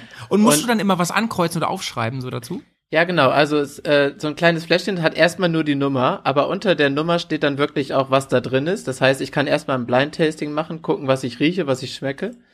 Und ähm, dazu gibt es dieses, ich zeig das jetzt mal hier, dieses schöne Heftchen. Und in diesem Heftchen sind alle möglichen Whiskys, die in dieser ähm, in dieser ähm, in diesem Adventskalender drin sind, mit mit Bild, mit Beschreibung, mit ähm, ähm, auch Notizmöglichkeiten und so und auch was der kostet regulär. Und das ist super interessant. Also es ist wirklich sehr, sehr spannend. Ich hatte ja jetzt schon Voll sehr, die gute Idee. sehr unterschiedliche Whisky-Sorten und ich hatte unter anderem einen sehr, sehr rauchigen, den konnte ich nicht zu Ende trinken tatsächlich. Den habe ich, äh, den habe ich jetzt, äh, ähm, den da halte ich den Rest jetzt vor für Fry. Mal gucken, ob er den mag. Aber ansonsten ähm, habe ich da schon sehr, sehr spannende Whisky-Sorten gehabt und auch noch keinen, den ich kannte tatsächlich. Also es sind, glaube ich, zwei Whisky-Sorten dabei, die ich kenne und alle anderen kenne ich noch nicht. Es ist, Heißt ähm, das, dass du jetzt im Moment echt jeden Tag einen Whisky trinkst? Ich schaffe es tatsächlich nicht jeden Tag, aber ähm, dafür gibt Ich es trinke dann, dann sonntags sieben. dafür gibt's dann, ja, das nicht, aber dafür gibt's dann auch Tage, wo ich dann irgendwie zwei abends trinke oder mal drei. Aber ähm, in den meisten, meistens schaffe ich das sogar wirklich so, dass ich dann abends nochmal irgendwie auf dem Sofa mir die Zeit nehme und einen Whisky trinke. Und meine Frau sogar sich dann daneben setzt, auch riecht und dann irgendwie sagt, äh, ja, was, äh, was sie riecht und ähm, und dann guckt sie immer in das Heft rein und guckt, was das ist und sagt und fragt mich dann, was ich dann so schmecke und so. Das ist super, super witzig. Ey, wie sich das Macht anhört, ne, Spaß, Johnny? Es hört sich an, als würdest du irgendwas Unangenehmes so, so, es wird dir Mühe für irgendwas machen, so, ja, es kommt dann auch ab und zu, dann nehme ich mir wirklich Zeit, ne, und dann setze ich mich auch mal hin, ne, und dann saufe ich einen Whisky. also mal, kennt ihr das noch aus Kinderzeiten, wenn man den, den Adventskalender am ersten Tag geplündert hat? Ich habe, das leider ein, zwei Mal passiert, dass ich so Bock auf Schokolade irgendwie als Kind, da habe ich das einfach alle 24 Türchen aufgemacht. Würde das jetzt passieren, ne, mit den 24 Whisky, wäre auf jeden Fall richtig geil Alarm, sag ich mal so. Ähm, ich würde sagen, Johnny, du kriegst hier an dieser Stelle jetzt die Einladung zu einer unserer nächsten Folgen, die nach dem 24. aber erst stattfindet. Äh, Hauptsache Ballard, unser Whisky-Podcast für Genießer bei Patreon. Ähm, und erzählst da dann mal ein bisschen und ziehst mal ein bisschen Fazit dann. Was hältst du davon? Hast du Bock Kann ich drauf? gerne machen, ja, kann ich gerne machen. Ja, aber nice. Ich würde jetzt trotzdem noch mal eben ein bisschen was zu dem äh, Adventskalender erzählen und auch zu den, Ja. zu den Jungs, die das verbreiten. Die kommen aus Hamburg. Und äh, Mhm. die haben, ich habe da mal ein bisschen recherchiert und die haben auch für alle, die diesen Adventskalender nicht haben oder nicht kennen, äh, die haben auch einen ähm, Whisky-Club. Und zwar ist es da so, da zahlst du monatlich, ich glaube, es sind 10 Euro. Ähm, und dann kriegst du jeden Monat eine Whiskyprobe geschickt. Ich glaube, das sind dann aber 50 Milliliter. Und das ist dann auch so wie jetzt, also du kriegst jedes Mal eine Probe und ein kleines Heftchen dazu, wo dann was drinsteht über den Whisky und kannst dir dann probieren und so. Finde ich eine super geile Idee. Dann kriegst du jeden Monat einen Whisky geschickt, ähm, immer mal wieder was Neues ausprobieren und auch wirklich aus aller Welt irgendwie unterschiedliche Whisky-Sorten. Super faszinierend, finde ich eine richtig geile Idee. Sollte man unterstützen. Link in den Show Notes, Darauf Leute. stoßen wir an, oder? Ja. Ja, also Ähm, genau. Aber dann können wir da gerne noch mal mehr drüber sprechen. Klingt ein bisschen wie Hello Fresh, nur mit Whisky. Ja, die haben auch einen Rum-Adventskalender und einen Gin-Adventskalender. Also es ist nicht nur für Whisky. Aber ähm, ich glaube, bei dem, bei dem, ähm, bei diesem Abo haben sie, glaube ich, bisher nur Whisky. Aber sicher bin ich mir da nicht. Ich habe mich nur um Whisky gekümmert oder nur nach Whisky recherchiert. Das heißt, du weißt jetzt aber auch noch nicht, was die nächsten Whiskys sind. Also das Heft ist nicht so, dass wenn du einmal einen nachschlägst, direkt weißt, was die nächsten fünf Tage nee, genau. kommt. Also in dem Heft sind alle äh, Whisky-Sorten alphabetisch ähm, hintereinander aufgelistet. Und ähm, was, was dann hinter dem sich in dem Fläschchen befindet, das sieht man erst, wenn man das Etikett sozusagen ablöst und dann da einmal drauf guckt. Ich kann ja mal hier eben einmal zeigen, dass ihr das zumindest seht. Da steht dann sozusagen hinter dem Fläschchen, was da da drin ist. Oh, der! Eieieiei. Kennst du Das den? hätte ich ja nicht vermutet, dass der das ist, so. Halleluja. Ja, Howie. ich konnte das gar nicht so richtig lesen, ehrlich gesagt gerade. Das sah jetzt ein bisschen aus wie aus dem Bodyshop, Hörer- die Flasche. Ja. Für unsere Hörer, das ist ein, ein Cra Cra Craigellachie aus Schottland auf jeden Fall, ein Single Malt Whisky, 13 Jahre alt. Ähm, und er soll nach Mandarine, Zitrus, Feige, Mandeln und leichtem Rauch schmecken. Mhm. Ja, es ist super So, interessant. so. Also hier ist auch eine Beschreibung immer noch dazu und ein Text und so. Also es ist echt, echt gut gemacht und ich habe eben probiert und ich finde ihn tatsächlich angenehm fruchtig. Alles schottisch und irisch oder ist da auch Nein. wieder sowas wie Jack Daniels aus den USA dabei? Da ist auch was aus USA dabei, aber ich glaube, die haben äh, insgesamt äh, zehn Länder oder sowas mit dran. Also Nicker ist da zum Beispiel mit drin, da ist aber auch ähm, was aus Neuseeland mit drin, ich glaube sogar auch aus Australien. Da ist ein Single Malt aus Amerika mit drin. Ähm, also ganz viele unterschiedliche und auch sehr spezielle Nicker Sachen. lieben wir. Lieben wir. Ja, den hatte ich Ja, tatsächlich ja. noch nicht, aber ich habe ihn gesehen, dass er drin ist. Und der ähm, Sea Shepherd ist auch drin. Ah, was? Den Ja. habe ich noch nicht probieren können. Den haben wir nämlich eigentlich gekauft. Wir haben in der Garage, da haben wir noch äh, Flaschen davon stehen. Mehrere. Ähm, fürs Bärfest. Das ist ja leider ausgefallen wegen Corona. Wegen Corona. Hatten wir den nicht mal im Podcast tatsächlich? Ich dachte, Fry hatte den mal mitgebracht. Ach doch, kann sein. Oh, wir haben schon so viel Whisky getrunken. Sagt mir gar nichts. Ist das ein, ist das ein norddeutscher Whisky wegen Sea Shepherd oder, äh, weil, Das ist einer, der, ja nicht auf dem ähm, Schiff der diese haben, Organisation unterstützt. Also der ist mit Unterstützung Ah, okay. für diese Mhm. Sea Shepherd Organisation. Ich glaube, pro Flasche gehen irgendwie so und so viel Euro an die Organisation als Spende. Okay. Ich weiß gerade nicht, Ja, wo der er ist- herkommt. Der ist, ähm, die Abfüllung ist hier in der Nähe von Bremen, witzigerweise. Ja. Aber ähm, Fry weiß ja genau drüber, weil, weiß ich auch nicht genau. Aber das ist hier bei Brinkum, in der Nähe von Bremen. Genau, ist aber ein schottischer Whisky. okay. Schottische Whisky, genau. Und hier wird er irgendwie so neu gefüllt und dann geht irgendwie ein Euro zu Sea Shepherd oder so. Genau, so sieht er aus. Genau. Genau. böse Flasche. Richtig böse Flasche. Ja, schön schwarz. Ja, Totenkopf. Lieben wir. So. Es geht zurück zum Thema. Georg, ich, ich habe noch so viele Fragen an dich, ey. Wir müssen uns ein bisschen beeilen. Ähm, ich habe erstmal noch mal eine persönliche Frage. Und zwar, kannst du dich noch dran erinnern, wann das erste Mal eine Situation in deinem Leben war, als du richtig als Ersthelfer äh, tätig werden musstest? Oh, Und ich meine jetzt nicht- muss rausschneiden jetzt. Äh, Ja. Also ich meine jetzt nicht irgendwie in der Grundschule, weil der Nachbar sich geschnitten hat oder so, ne? Sondern Ja. so, ähm, äh, oder lass es uns wirklich äh, auf, auf Motorradverkehr oder so begrenzen. Ja. Also es Das erste weiß ich nicht, aber es gibt so ein paar Sachen, die einem immer, wenn so eine Frage kommt, die man ja dann doch das öfter mal gestellt kriegt, auch beruflich oder so, wo du dann weißt, ja, das sind so ein paar, die sind immer präsent. Ähm, chronologisch die jetzt einzuordnen, weiß ich Egal, jetzt egal. okay. Ich, ich kon konfiguriere die Sprache, äh, die Frage nochmal. Ähm, was ist so ein Fall, der vielleicht aber so in den Anfangsjahren war, aber der echt hängen geblieben ist? Wo du sagst, ey, ähm, das hat mich auch geprägt. Das hat mich vielleicht stärker gemacht oder so, weißt du? Das hat mich irgendwie vielleicht, das hat mir auch gezeigt, dass das was bringt, was ich tue. Oder vielleicht Okay. auch, das hat dich äh, dazu bewegt, dich in irgendeine bestimmte Richtung nochmal weiterzubilden oder dir bestimmte Sachen nochmal neu anzugucken oder so, weil du da gemerkt hast, dass dir das äh, noch ähm, wichtiger ist oder so. Ja, wir hatten mal so einen äh, Motorradunfall von einem, von einem Bekannten. Da war ich aber, glaube ich, privat mit dabei. Ja, das war, äh, da waren wir privat unterwegs, genau. Und ähm, der ist da schwer verunglückt. Und ähm, da war aber ich nicht nur zum Glück alleine, sondern wir waren da mehrere, wo wir da helfen konnten. Und ähm, der ist da auch glimpflich rausgegangen. Also du hast es ja oft bei so Sachen, dass das, das ist nochmal gut gegangen, ne? Aber wo es dann echt spitz auf Knopf steht. Also es, ich habe auch schon Bekannte gehabt, die es leider nicht mehr gibt. Also äh, so ist es auch. Äh, aber ich glaube, da geht es leider vielen so bei unserem Hobby, Mhm. tragischerweise. Da habe ich gleich noch eine Frage Ähm, zu, aber, aber erzähl erst mal. Ja, und ja, wie gesagt, den hat's halt böse in der Kurve wegge weggeschossen und äh, mit schwer verletzt.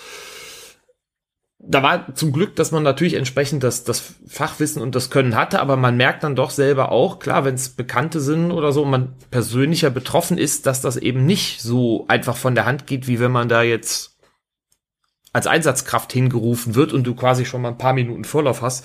Du weißt, da kommt jetzt ein Verkehrsunfall, wo ich hin muss und da musst du dich ein bisschen drauf einstellen. Also das ist halt so ein bisschen das, die Krux des Schicksal jeden Ersthelfers, einfach ins kalte Wasser geworfen zu werden. Ne? Mhm. Ich glaube, die größte Gefahr ist ja in dem Moment, dass du echt in Schockstarre verfällst, ne? Genau, ja, das glaube ich passiert dann, dann vielen, ja. Mhm. Schockstarre, ey, nichts mehr machen zu können oder aus Stress, aus Schock Mhm. Sich um Irrelevantes zu kümmern. Also als ich mich 2003 selber mit dem Motorrad bös hingelegt habe, Mhm. Was ist da Ähm, passiert, Georg?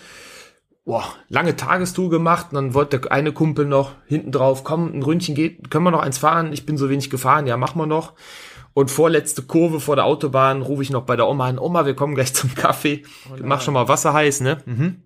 Ja. Und dann Klassiker sagt sie zum Kumpel, ne? ja, genau, der Klassiker.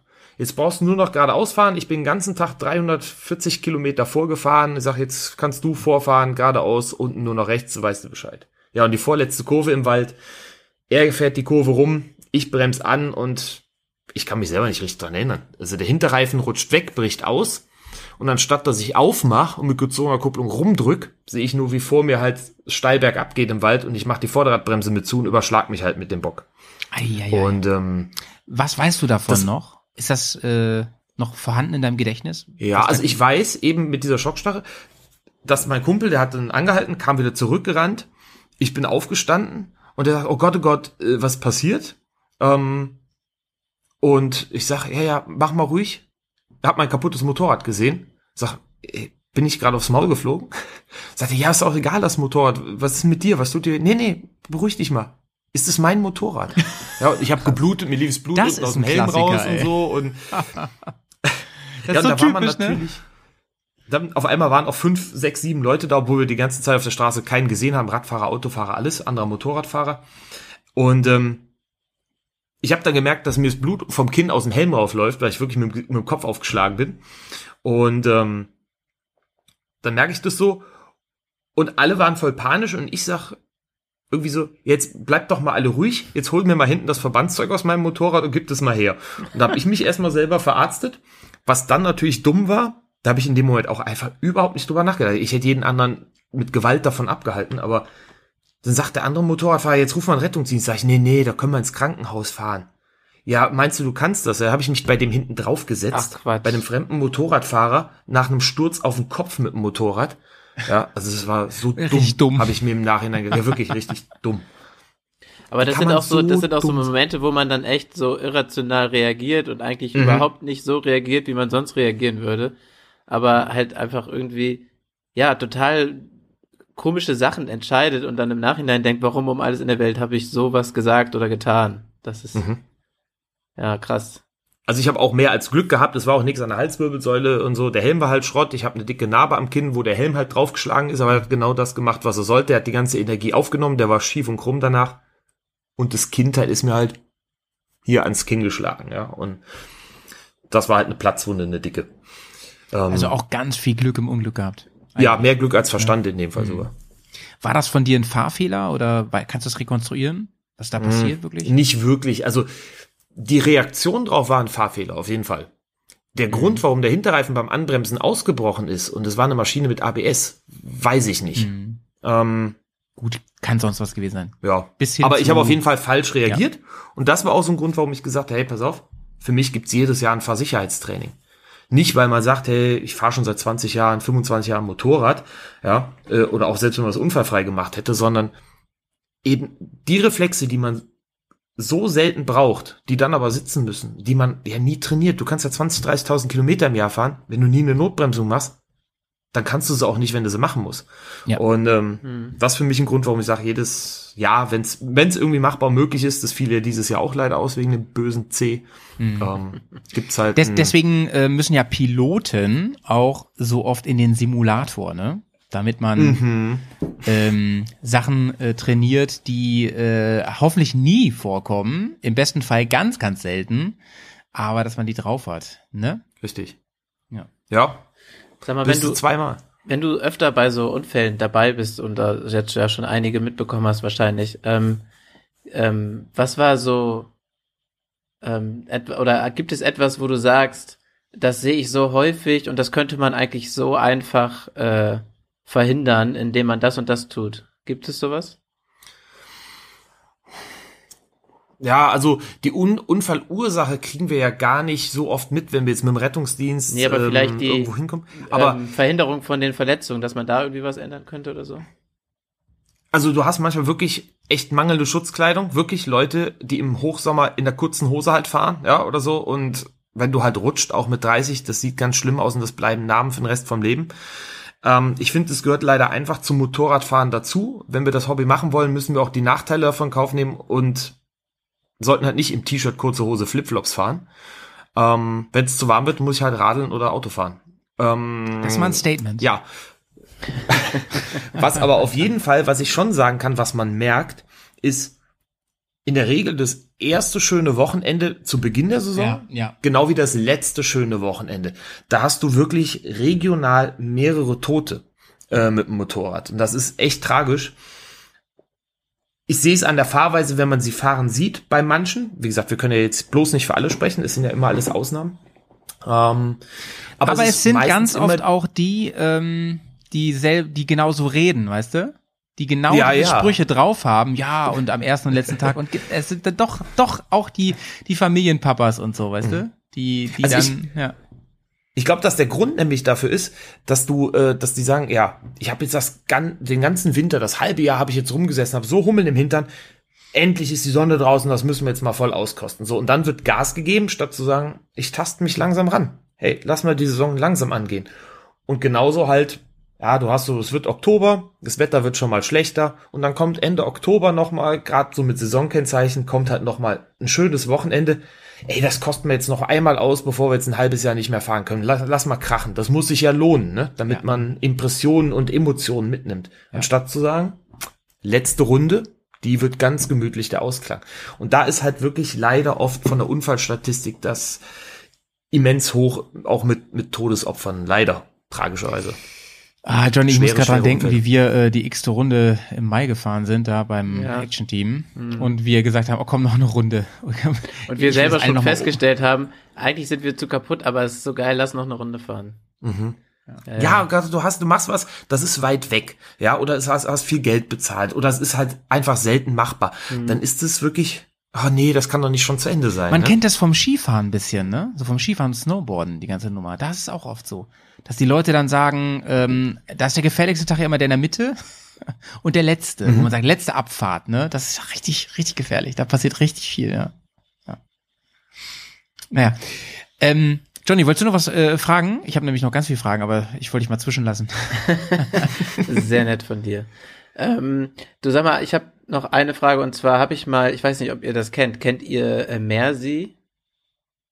Das ist so eine Ich Organisation. kenne Merci, das sind so Schokoriegel. Die kann man, äh, die sind auch sehr lecker, ja. Nee, Merci, äh, das, das ist so eine Organisation, die sich darum kümmert, ähm, so zusätzliche äh, Schutzplanken unter die eigentliche ähm, Schutzplanke in der Kurve zu machen, gerade in Motorradunfallschwerpunkten. Ähm, Habe ich schon mal von gehört. Hast du, hast Ja. du damit Erfahrung? Hattest du schon mal Unfälle bei so, bei so, ähm, bei so Schutzplanken, wo die das Problem waren oder wo, wo halt diese zusätzliche Schutzplanke unten drunter war, dass das irgendwie ein bisschen verhindert werden konnte, dass die Verletzung dadurch irgendwie eingedämmt werden konnte? Also ich glaube, wenn dieser Unterfahrschutz da drunter ist, unter der Leitplanke nochmal, dass das, das ist schon sehr effektiv, auf jeden Fall. Ähm, das verhindert viel Schlimmes, weil das ist ja, die Leitplanke ist ja die Gefahr, wenn du drunter rutscht, entweder erwischst du genau den Pfosten von der Leitplanke Mhm. und der bricht dir halt einfach alle Knochen oder reißt dir halt auch wirklich mal was ab. Ähm, oder du schläfst an der Leitplanke lang und die schneidet dich halt. Ja? Mhm. Und dazwischendurch und einfach durchs Gemüse rollen, das Glück haben ja dann leider die wenigsten. Also da, Ja. wo das ist, das ist schon sehr effektiv. Ja, aber ich glaube, das ist so ein immenser Kostenfaktor, wo auch wenn das kein offiziell bekannter Unfallschwerpunkt mit sowas ist, wahrscheinlich auch Gemeinden nicht sagen, ja, pauschal hauen wir das mal jetzt unter jede Leitplanke, die wir haben. Ne? Leider ja, Tja. genau. Deswegen finde ich diese Organisation auch so gut. Super. Also, Aber habe ich noch nicht gehört. Ich, ich kenne diesen Unterfahrschutz, aber ich kenne die Organisation nicht, ja. Oder Aber die, cool, dass es die da Firma, mal eine, kle- eine kleine Lobby wenigstens gibt. Ne? Wir sind ja echt schlecht ausgestattet. Ja, ja. Übrigens, was mir gerade so einfällt, äh, Georg, wo du das sagst mit den Schutzklamotten und, und, und mit gebrochenen Knochen und sonst was. Ähm, ich glaube, was viele unterschätzen, weil sie das selber noch nie gesehen haben und deswegen glaube ich, sind manchmal, na, ich will sie mal sagen, so eine Art Schock-Stories, Schockbilder gar nicht mal so verkehrt. Ähm, Viele fühlen sich ja auch sehr sicher, weil sie sehr sichere Kleidung anhaben. Ne? Du fährst mit so einem Panzer-Motorrad und hast das Gefühl, ganz im Ernst, ich könnte jetzt auch irgendwie, keine Ahnung, in Auslandseinsatz damit. Ne?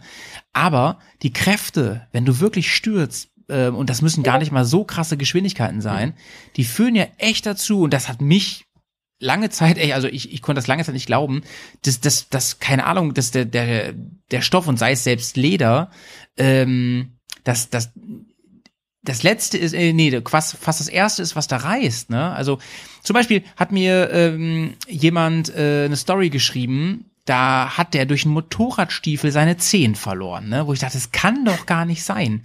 Aber es ist, glaube ich, sehr naiv, dass man glaubt, ähm, ey, ich bin gut ausgerüstet, also mit Flipflops und kurzer Hose, klar, ist dumm und blöd, ist klar, aber selbst mit Motorradkleidung, dass man sich da immer noch, dass man noch genug Respekt hat, ne, vor diesen Kräften und Geschwindigkeiten so.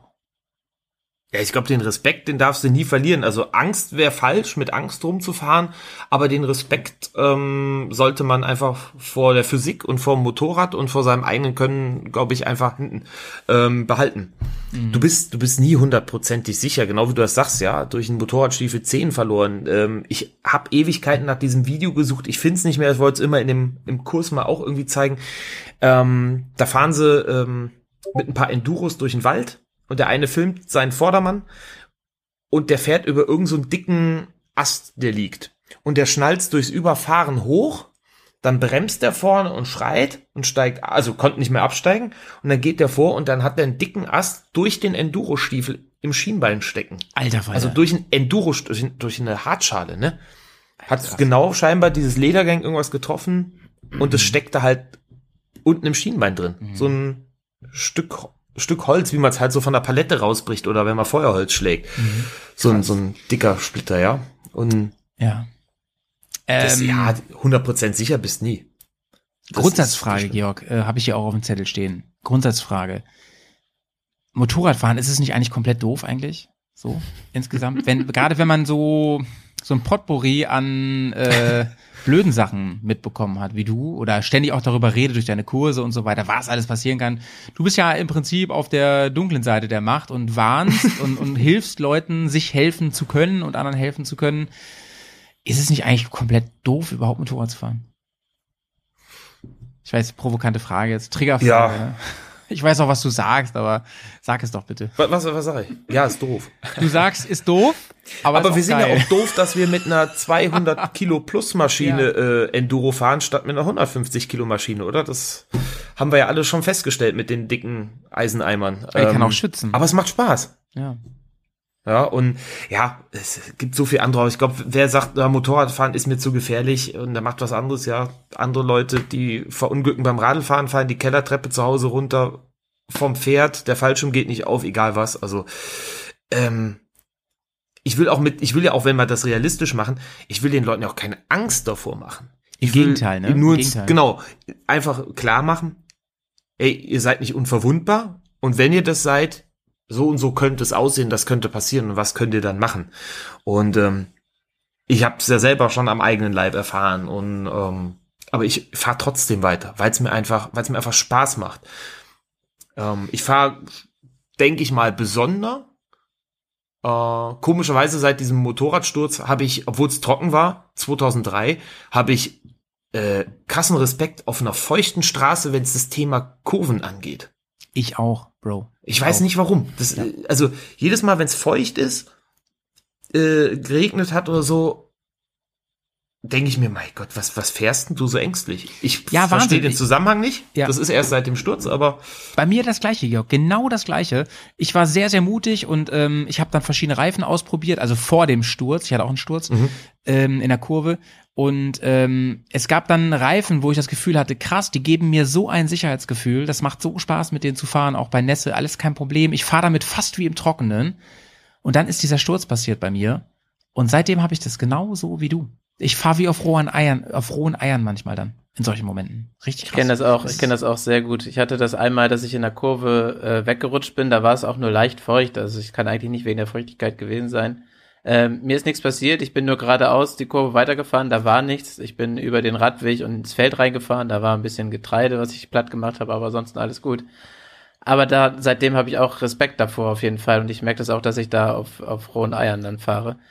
Aber ich glaube, es gibt ja auch so ein, äh, ich habe immer mal überlegt, so ein ähm, Sicherheitstraining auf Nässe zu machen tatsächlich mit Motorrad. Sowas gibt es ja eher selten, aber ich glaube, dass das da sehr helfen kann, dass das einen wirklich nochmal ein bisschen hilft, das einzuschätzen.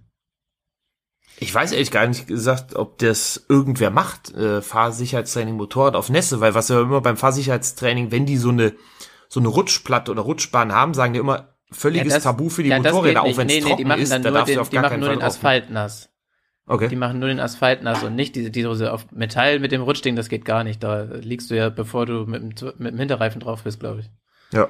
Ich würde gern mal so ein Fahrtraining machen, wo man an die Grenzen gehen kann, wo du sagst, fahr einfach mal, bis du wegrutscht. Ja? Wenn mir einer das Motorrad dafür gibt und ich sage, da muss ich nichts für bezahlen, da bin ich sofort Also ich dabei. glaube, es gibt, Aber es mit gibt meinem würde ich mich das nicht tun. äh, äh, ich glaube, ich, äh, ich weiß gerade nicht mehr ganz genau, es gibt, glaube ich, eine ähm, Trainingsstation, die haben eine GS als äh, Kurven, also mit diesen, mit diesen Schräglagen äh, Rädern dran. Und die machen das auch als Nässe-Training. Mhm. Und ich glaube, das ist Aber du hast halt diesen Kippschutz, diesen Schräglagentrainer. Genau, Ne? du hast halt diese, Genau, diese ja. Räder da Das dran, die kannst du ja relativ hochstellen, sodass du eigentlich keinen Kippschutz mehr hast, aber du hast die Sicherheit, so vom Gefühl her. Mhm. So, und ich glaube, da, das ist, das hilft schon viel, das dann auf Nässe zu machen. Da fährst du halt hauptsächlich Mhm. im Kreis, aber ich glaube, dass es trotzdem interessant ist. Ja, mal gucken. Da muss ich mir schlau machen. Aber Howie, wir, ähm, wir hatten ja noch mal das Thema Erste-Hilfe-Ausstattung auf dem Motorrad. Da wolltest du ja mal erzählen, was du hast. Was hast denn du auf dem Genau. Motorrad, was du? Ähm, pass auf, Georg, wenn ich zu Louis fahre oder zu Polo oder so, ne, da gibt's immer diese Erste-Hilfe-Sets, diese kleinen, die kann man sich irgendwie schön irgendwo ins Motorrad packen. Und zwar so, dass man die immer schön dabei hat oder keine Ahnung. Mit in die Rettungsdecke. Jacken- In die Jackentasche und so, ne. Da ist so, da ist so das drin, was im Auto, Dings auch drin ist, ein bisschen reduziert, ähm, vielleicht weniger von dem und da, das und so. Aber die Frage, die ich jetzt habe, ist, ähm, was würdest du eigentlich empfehlen, gerade wenn wir so Richtung Offroad gehen, wenn wir solche Touren machen, ein bisschen abseits von Zivilisation und so, was, wie man vielleicht aufstocken sollte? Also ich meine, klar, dass ich einen Verband, ein Pflaster, eine Schere, eine Decke und so dabei haben soll, ist, ist irgendwie klar, das kann ich immer gebrauchen. Ähm, wir haben so eine Reiseapotheke immer dabei, da haben wir noch Medikamente natürlich ein paar drin. Dazu gehören auch so Sachen wie Diclofenac oder so, man, oder, oder Schmerztabletten halt, ne, dass man sagt, ähm, ja, damit kann man vielleicht zum Beispiel bei unter gewissen Bedingungen noch ein bisschen fahren oder mitfahren oder so und Schmerzen ein bisschen zurückhalten bis zum, bis man irgendwo Unterstützung bekommt.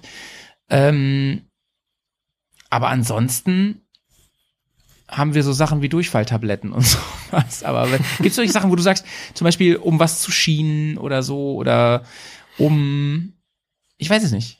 Was, was, was rätst du den Leuten? Was sollen die mitnehmen? Also in dem Kurs stelle ich ja so ein paar Sachen vor. Klar, da wird's von der Größe, wenn man jetzt dieses, das was du ansprichst, dieses Motorradverbandset, DIN 13167 ist es. Ähm, da steht da drin, was du, ja, Ich finde das weiß großartig, dass du das erzählt, auswendig weißt. Schlimm, oder? Man kennt ich könnte auf dem Amt arbeiten. Ähm, Ich kenne nur DIN A4. Das ist noch viel größer. Das ist das, was du dabei haben musst. Ja, wie gesagt, da sind halt 47 Varianten von einem Fingerkuppenpflaster drin. Ich weiß nicht, was das auf dem Motorrad zu tun haben soll. Klar kann ich mich schneiden, irgendwo oder an einer Schraube ratschen beim äh, Reparieren. Ja, aber da reicht ein Pflasterstreifen. Aber das ist das, was du dabei haben musst. Und da musst halt auch schauen, in welches Land, auch in Europa, fährst du, wo das Ding in Pflicht ist. Ich glaube, Österreich ist nämlich sogar schon Pflicht. In Deutschland du hier nämlich nicht, dabei ne? haben. Was, was Nee, aber genau, schon richtig. merkwürdig ist, oder? Warum nicht? Ja, Man weiß es so nicht. viel zum Thema einheitliches Europa. Ne? äh, gleiche mit der Warnweste. ähm, was ich auf jeden Fall, ähm, ah genau, was ich in dem Kurs stelle ich ja noch ein paar Sachen vor. Das sind aber Dinge, die musst du üben, die musst, äh, musst du beüben. Das musst du erklärt bekommen, wie du das anwendest, damit du halt auch nichts falsch machst. Wie eben zum Beispiel eine, eine Aluschiene zum Schienen von Frakturen oder Prellungen, wo du halt einfach ein Gelenk oder irgendwas, einen Bruch stabilisieren musst. Genauso wie auch ähm, ein super Druckverband, der eben nicht mehr aus diesen 1000 Einzelteilen besteht, wie man so aus dem Erste-Hilfe-Kurs kennt, sondern äh, aus einem ist. Die Emergency Bandage, äh, wie wir die auch anwenden, die kann man sich auch dann selber einhändig anlegen. Das geht also auch. Ähm, Material zum Abbinden von lebensbedrohlichen Blutungen, also wenn man es wirklich abbindet.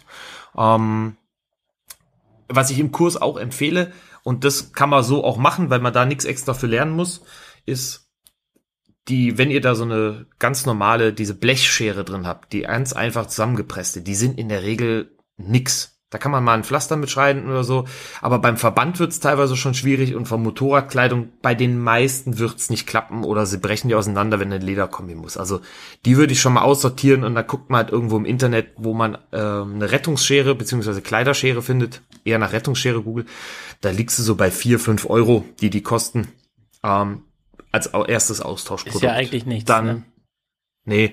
Gut, ganz, was man ganz klar merkt, selbst bei den billigsten Artikeln, durch Corona seit dem Sommer ist alles, was im Bereich Medizinprodukte ist, selbst Einmalhandschuhe, immens im Preis gestiegen. Mhm. Weil bei allem die Nachfrage gestiegen ist, ja, Angebot, Nachfrage und so weiter. Selbst Einmalhandschuhe sind Mangelware. Immer noch. Ähm, und ob man da jetzt irgendein großes Internetkaufhaus nimmt, äh, eine Plattform oder sich irgendein Medizinprodukte-Vertrieb seiner Wahl raussucht, äh, bleibt jedem selbst überlassen. Also da würde ich die Rettungsschere äh, nehmen. Ähm, dann Rettungsdecke, genau wie du es sagtest. Ja, das wird immer beliebäugelt oder belächelt. Äh, kostet ungefähr einen Euro. Ist aber ein super effizientes Ding, gerade wenn man halt auch sagt, ich bin auch mit dem Zelt unterwegs, mit dem Schlafsack, ich bin auch irgendwo unterwegs, wo es nass ist. Das muss man nicht nur für einen eigentlichen Notfall haben. Wenn man da ähm, ein bisschen pfiffig mit dem Gerät umgeht, mit so einer Rettungsdecke, kann man die wirklich vielfältigst einsetzen. Da ist nur eine von drin, die würde ich mir auf zwei bis, wenn nicht sogar drei aufstocken im Verbandsset. Ist es da tatsächlich äh, wichtig, wie rum man die nutzt? Weil die eine Nee, goldene das ist, silberne ach, hat? der Unterschied ist so marginal, äh, das ist ein Prozent oder so, da würde ich mir keine Gedanken drum machen, nee, das ist wurscht. Die kannst du auch im Notfall nehmen, wenn du sagst, ja, ich muss mein halbes Motorrad zerlegen und bin irgendwo auf einer sandigen Piste, dann machst du dir da die Unterlage, die Schrauben werden nicht dreckig und die gehen nicht verloren, weißt du? Mhm. Musst nur aufpassen, wenn die Sonne drauf brät, dann wirst du von unten gegrillt. Ist doch schön, Ja, das- extra ey. Bräunungsgrad. ja, das darfst du wirklich nicht vernachlässigen, ey. Wenn du das in der prallen Sonne unter dich legst, die silberne Seite zum Beispiel auch nach oben und du hockst da drauf, dann läuft dir nach drei Minuten der Saft runter. Das ist wie im Wasser dann äh, wahrscheinlich, ne? Ja, oder Das reflektiert halt krass, ne? Kennst du das, diese, wenn die Leute so im Liegestuhl sitzen, diese aufgefalteten Alureflektoren haben für Ja, unters ja, Kinn? ja. Ja, genau. Das ist, Sehr gut, das heißt, den hat man auch gleich dabei, den Alureflektor für Den hast du auch dabei, ja. Für die da, wo sonst keine Sonne hinscheint. Nice. Also Ähm, das wäre was, was ich, was ich ab, äh, auf jeden Fall auf reinpacken würde. Und was man auch äh, kriegt, auch so im Drogeriemarkt und so, ist selbstklebender äh, Verband, selbstadhäsiver Verband ist das. Das ist so, gibt's auch zum Beispiel für Erste Hilfe für Tiere, weil es auch auf Fell hält. Es hält auch auf nasser oder ölige Haut. Also für die Bears Ähm, genau richtig, sagst du. Ja, für die Bärs, fürs Bärsfell. Super Sache. Wenn du dich am Honigglas geschnitten hast, am Deckel beim Reingraben mit der Tatze. Was Ähm, hältst du denn von dieser ähm, Klebernummer? So Uhu-Kleber oder sowas. Äh, ach so, ja, gelesen, für, den Militär das oder was, wenn man sich geschnitten hat. Ja, ja, habe ich, hab ich Ja, mal das- gelesen, dass das amerikanische Militär die sogar in der Box hat, so bei sich. Ja, das habe ich auch schon gehört, dass sich Leute, die sich irgendwo geschnitten haben, den Schnitt mit äh, Sekundenkleber zukleben. Ja, ja. Ähm, ja, aus medizinischer Sicht kann ich es jetzt natürlich nicht empfehlen, weil man sich halt Kleber mit Lösemitteln in eine offene Wunde reinschmiert. Ja, aber bevor es bevor es nicht hält, im Krieg ist alles erlaubt, ne? ähm, kann man es auch machen. Wundnahtstreifen wäre auch was, das äh, was ich dann auch im Kurs zeige, das ist auch was, würde ich die nehmen null Platz weg, das ist eigentlich ein Blatt Papier, wo die draufgeklebt sind.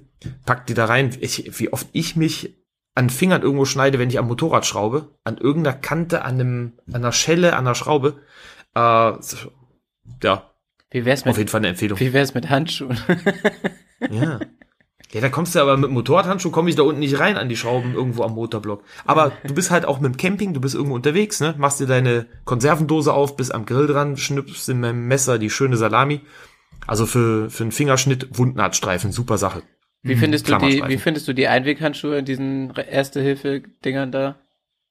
Die raus und passende in der eigenen Größe besorgen, direkt so ein 100er-Pack. Äh, Vinyl oder Nitril-Handschuhe muss man halt auch gucken, nicht, dass man gegen irgendwas eine Allergie hat. Also gibt's Latex, Vinyl oder Nitril. Ähm, und da so ein 100er-Pack von kaufen und dann in verschiedene Sachen einfach packen. In den Zehn, Verbandkasten. zehn Paar mitnehmen einfach. Hilft ja nicht. Ja, wieso, ich nehme keinen Platz weg. Sind nämlich auch zum Ja, Schrauben geil, wenn es Ja, ölig genau. und dreckig wird. Wollte ich gerade sagen, richtig. Ja, da hast du keine versifften Finger. Oder wenn du Ähm, zum Beispiel jemanden unterwegs kennenlernst, mit dem du Sex hast und der ein bisschen eklig ist. Auch, auch Ja, dann kannst du dir den kleinen Finger abschneiden, richtig. Also ich den kleinen, Johnny den mittleren, ne? ähm, ja. Hier, Ja, da äh, übrigens eine ja? Empfehlung. Bei den Handschuhen noch, dann halt den Mund. Ähm, wenn man irgendwas, irgendwas Siffiges macht, ne, mit Körperflüssigkeiten, Blut, Erbrochenem äh, oder auch was unten so rauslaufen kann, äh, bei einem Verletzten, Mhm. Empfehlung, immer zwei Paar direkt übereinander anziehen. Nicht nur, dass es dann quasi gefühlt dicker ist, wenn man die einmal versifft hat, die Handschuhe, ich ziehe einfach den oberen dreckigen aus, Ah. hab einen sauberen drunter, macht ihr das mit einem Handschuh nur, ihr kommt nie wieder in den frischen Handschuh rein, ja weil die Hände einmal ne? schwitzig sind. Ja. Genau, Lifehack, du, ja. keine Chance. Also direkt zwei Paar übereinander. Voll, Okay. voll der Ja, und die im Lifehack, Verbandset, die passen nie. Die sind weder richtig elastisch, das ist so, als würdest du in so eine, wie in der Brötchen-Semmeltheke, diese großen Handschuhe, die sitzen nicht richtig, die sind eine Universalgröße. Und Nee, für äh, unsere Frauen Georg, da draußen. Das, das, das ist so wie die ähm, billigen Zelte, die man kauft. Die kriegst du nie wieder in die Originalhülle rein, wenn du die einmal aufgebaut Genau. hast. Niemals. Ja. Ähm, ich habe so ein Gerät, das habe ich immer mit auf Tour, so ein GPS-Tracker mit SOS-Knopf. Was hältst du denn davon? Ja, eigentlich eine super Sache. Finde ich auch gut, ja. Muss man sich halt überlegen, weil die Angebote sind ja so unzählig, auch mit den Kosten, mit Jahresabo, mit äh, jederzeit an- und zu, äh, anschalt, abschaltbar, dass man nur für die Zeit zahlt, wo man nutzt, mit Sprachna oder mit Textnachrichtenmöglichkeit oder einfach nur GPS-Tracking-Ortung oder halt auch, wie es die BMW mittlerweile ja auch haben, Ja. dieses eingebaute, ne? Ja, ja, Das ja, ja. kannst du auch. Hattest du sowas arbeitstechnisch schon mal, dass irgendwie darüber ein Alarm ausgelöst wurde? Nee, das habe ich selber, nee, noch nicht gehabt. Aber das kriegen wir auch nicht wirklich mit, weil der so ein, wenn so ein Notruf ausgelöst wird, der landet ja eigentlich bei der nächsten, also der wird über Satellitensignal äh, aufgefasst und ähm, beziehungsweise bei diesem, bei dem E-Call-System von BMW geht der, ähm, wählt er sich ja quasi in die nächste Notrufleitstelle dann ein. Und ähm, äh, nee, halt, Entschuldigung, der wählt sich immer Bei BMW, Äh, glaube ich, erst, oder? in die BMW-Notrufzentrale ein. Also auch wenn du mit einem deutsch zugelassenen Motorrad in China rumfährst, dann kommt da kein chinesischer Notruf, sondern kommt der deutsche Notruf. Wenn der Chinese in Deutschland rumfährt und Notruf zurück, kriegt er einen chinesischen Notruf. Also immer da, wo das Ding zugelassen ist. Ja. Also Garmin verspricht ja, äh, dass das Garmin InReach Kommando dich dann überall auf der Welt rausholt, ne? Aber letztendlich du landest halt immer dann irgendwo da regional, ne? Aber die sagen halt, die schicken da, egal, wenn du die Taste drückst, die kommen im Hubschrauber dahin und so weiter. Aber du hast es Ja, angesprochen. aber da muss der Hubschrauber auch da sein und auch das Kommando. Ja, die ja, können ja, halt ja, nur ja, auf die ja. lokal verfügbaren Rettungskräfte oder auch das Potenzial halt einfach zugreifen. Ja. Ja, ja, genau, genau. Habe hab ich auch gedacht. So, ich meine, die können ja auch nicht zaubern, ne? Also wenn die da, die sind irgendwo in Amerika, ist die Zentrale, die können nicht von da dahin fliegen, sondern die, die rufen dann da auch irgendwo an, ne, wo sie einen Partner haben und dann hoffen sie aufs Beste so, ne? Und wenn dann irgendwie der, weiß ich nicht, sibirische äh, Förster da halt gerade keinen Sprit hat für seinen Hubschrauber, ist halt auch doof, ne? Ja, vor allem, das, so ein Ding hast du ja auch nicht überall. Ne? Also wir sind hier, ich sag mal, wie, wie in Deutschland mit 65 Hubschraubern äh, untertags. Das hast du nirgendwo anders.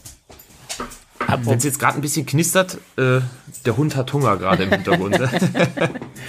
Apropos Hubschrauber, du, du, du bist doch selbst auch auf dem Hubschrauber unterwegs, oder? Ist das, ist Genau, das richtig. auch, bist du da auch als Sani dann unterwegs, oder wie?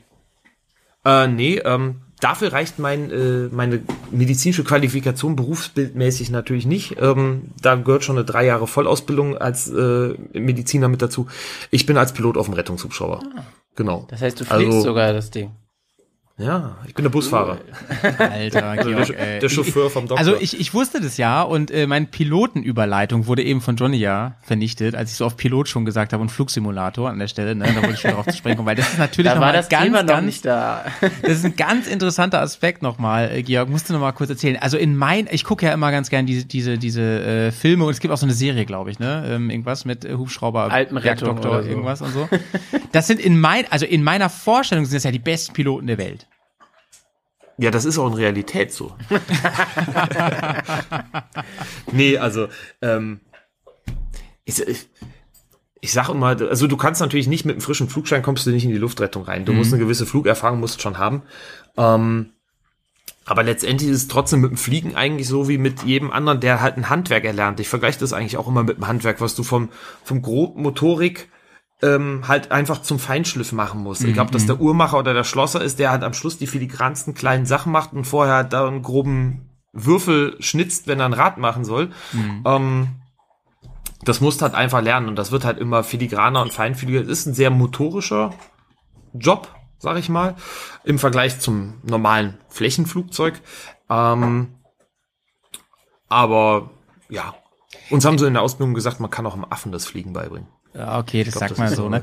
Aber, es macht auf jeden Fall richtig Spaß in der Das glaube ich, das glaube ich. Ähm, aber sag mal, äh, bevor ich dich, ja genau, das ist meine alle- alles entscheidende Frage gleich. Aber wenn du so Einsätze fliegst, ähm, kriegst du überhaupt was von den Einsätzen selber mit? Also was da los ist so richtig? Oder heißt es da mehr so, flieg mal dahin, äh, setz das Ding da ab und dann flieg mal ganz schnell zurück? Oder kriegst du da was von mit? So ist das ein. Oder interessiert dich das gar nicht? Ja. Doch, doch, warte, Sekunde, du musst gerade einen Schnitt machen. Ich habe gesehen, wie mein Mikropegel immer pop, pop, pop, pop, pop hochgeschlagen ist, der Hund mit dem Gesicht im Napf hängt und säuft. Also hier kommst du noch sehr gut an. Echt? Mach du, Einfach auf Mute gestellt. ja, ich- du kannst ja auch rausschneiden. aber Nee, nee, sowas schneiden wir hier ja- Das bleibt hier alles drin. Auch der Hund darf. Ja, dann lass- dann lass es uns, Wie heißt gerne. der Hund? Der Odi. Odin. Das ist der Odi. Odin? So, so wie der Chef der Götter? Nee, wie der äh, bei Garfield. Ach, oh, ach Odi. ja, jetzt verstehe Odi. Das Ja, Kürzel nice. von Odysseus. Aber die Katze hast du nicht mehr dazu. Nee, die Katze hat die hat er gefressen. Hier war es andersrum. Ja, erzähl, erzähl mal, kriegst du davon was Ähm, mit? Also, oder drehst du dich dann so kurz nach hinten um mit deinem äh, Kopfhörer und fragst so, alles klar da hinten oder so? Oder was, was geht ab? Kann ich helfen? Oder so? Das, also, ob alles okay ist, das mache ich tatsächlich auf dem Rückweg, klar. Ähm, wenn einen Patienten drin haben, fragen, ob alles soweit passt oder ob die irgendwas haben. Und ähm, auf dem, ja, an der Einsatzstelle ist es natürlich so, da wäre jetzt vom Piloten die primäre Aufgabe, dass du dich um die Sicherheit vom Hubschrauber kümmerst. Wir Ja, haben klar. halt immer den Notarzt und immer den Notfallsanitäter mit dabei, die halt den medizinischen Part natürlich übernehmen müssen. Ähm, und es kommt immer drauf an, wo bist du gerade. Und wenn du als Pilot sagst, hey, die Einsatzstelle, der Hubschrauber steht da soweit sicher oder du hast Feuerwehr, Polizei, alles da, dann kannst schon, ich mache das dann natürlich als Rettungssanitäter auch, nicht aus Sensationsgehalt, sondern aber einfach aus, natürlich einmal aus dem Teamwork-Gedanken, weil ich denen mithelfen will und fragen, ob ich helfen kann. Und halt auch, weil es mich einfach medizinisch interessiert, dass man dann mit hingeht, sagt, kann ich euch mit anpacken. Und wenn man das halt einfach kann, weil man zum Beispiel jetzt bisschen medizinische Vorausbildung da hat, ähm, dann nehmen die das auch immer gerne in Anspruch. Und ich bin mir da auch für nichts zu schade, muss ich sagen, weil sonst hätte ich halt nicht die Rettungsfliegerei gewählt. Da wollte ich auch zu Schulzeiten schon rein. Wie gesagt, ich wollte Pilot werden und dann das damals mit dem Schulsanitätsdienst, da wollte ich das damals schon. Ist Zehn Jahre bei der ist Bundeswehr ja auch, glaub ich, geflogen. für viele Kinder ein äh, Traumberuf, Pilot. Auf jeden Fall. Bestimmt Platz eins Ja, oder zwei war's auch. Hat toi toi toi geklappt. Natürlich wollte ich nach Top Gun auch erst Jetpilot werden. Ähm, aber dann habe ich 95 einen Hubschrauber-Rundflug gewonnen, als es so die letzten Ausstellungen von der Bundeswehr noch gab, diese Werbeveranstaltung, wo man auch einen Rundflug äh, kriegen konnte. Ähm, und da habe ich dann gesagt, no, nee, ich will Hubschrauber fliegen unbedingt. Das hat zum Glück geklappt. Ich bin ja auch übrigens Drohnenpilot, ne? Also Mhm. wir haben da schon ein bisschen was gemeinsam, Georg. Kannst du bestimmt sagen, auch einen ne? Hubschrauber fliegen. Mit fliegen. Ja, die Drohne ist ja mittlerweile sind ja voll stabilisiert, ne? Wobei ich aber auch sagen muss, ich habe mich mal am Hubschrauber-Modellflug versucht und das schnell wieder aufgegeben. Also, ja, man, man versteht zwar die Physik und du weißt, wie es funktioniert, aber aus einer ganz anderen Perspektive das Ding zu fliegen und das auch direkt aus der Perspektive zu lernen, ist hat nicht viel damit zu tun, da drin zu sitzen, ne? Also Und- um hier mal einen Bogen zu schlagen, Georg, ne? Ähm, du hast zwar damals ähm, eine Karre haben wollen, die echt kein Pussy-Magnet war, ne? 125er. Aber Hubschrauberpilot, ja, und Menschenleben retten, ganz ehrlich, ey. Wenn du das im Tinder-Profil hast, du, Halleluja, das Wahnsinn. geht richtig ab. Jetzt habe ich eine 145er. nice. Ähm, so, und jetzt wirklich die alles entscheidende Frage, Georg. Ähm, was ist eigentlich geiler? Motorradfahren oder Hubschrauberfliegen? Oh, die ist gemein, die Frage. Hm, weiß ich. Nee, Motorradfahren. Wie kann das denn sein? Ja, was soll ich in dem Podcast jetzt anderes antworten? Ich hätte so Verständnis dafür, ey. Ich wäre so gerne Hubschrauberpilot. Ich bin einmal, Also ich sag mal so, ich bin einmal Hetz im und beides- Hubschrauber mitgeflogen, ne? Und das war so geil. Ich meine, der Pilot hat auch ein bisschen äh, Spaß gehabt daran, als ich da mitgeflogen bin, aber das ist einfach, das ist echt wie Achterbahn fahren. Und das dann als Beruf zu haben, ist doch mega. Also, Ja, also Achterbahn, Achterbahn fliegen, ähm, das konnten wir bei der Bundeswehr tatsächlich mehr machen als jetzt. Ja. mit Patienten Klar, geht das natürlich Patienten nicht, da gilt der nee. schon der Transport. Aber man kann dann schon mal eine, schon mal ein bisschen eine härtere Kurve fliegen oder so, wenn kein Patient mit drin ich ist. wollte gerade sagen, das kannst du dann machen, wenn So, der Patient mit dem RTW mitfährt und du zum Flug, äh, zum, zum, äh, zur Klinik hinterherfliegst oder so. genau, ja, da geht das schon mal. Also Kunstflug ist natürlich verboten, ne? Aber Aber meine ja, ich- steile mir- Kurve mir täte oder beides steiler leid. Anstieg. Ja.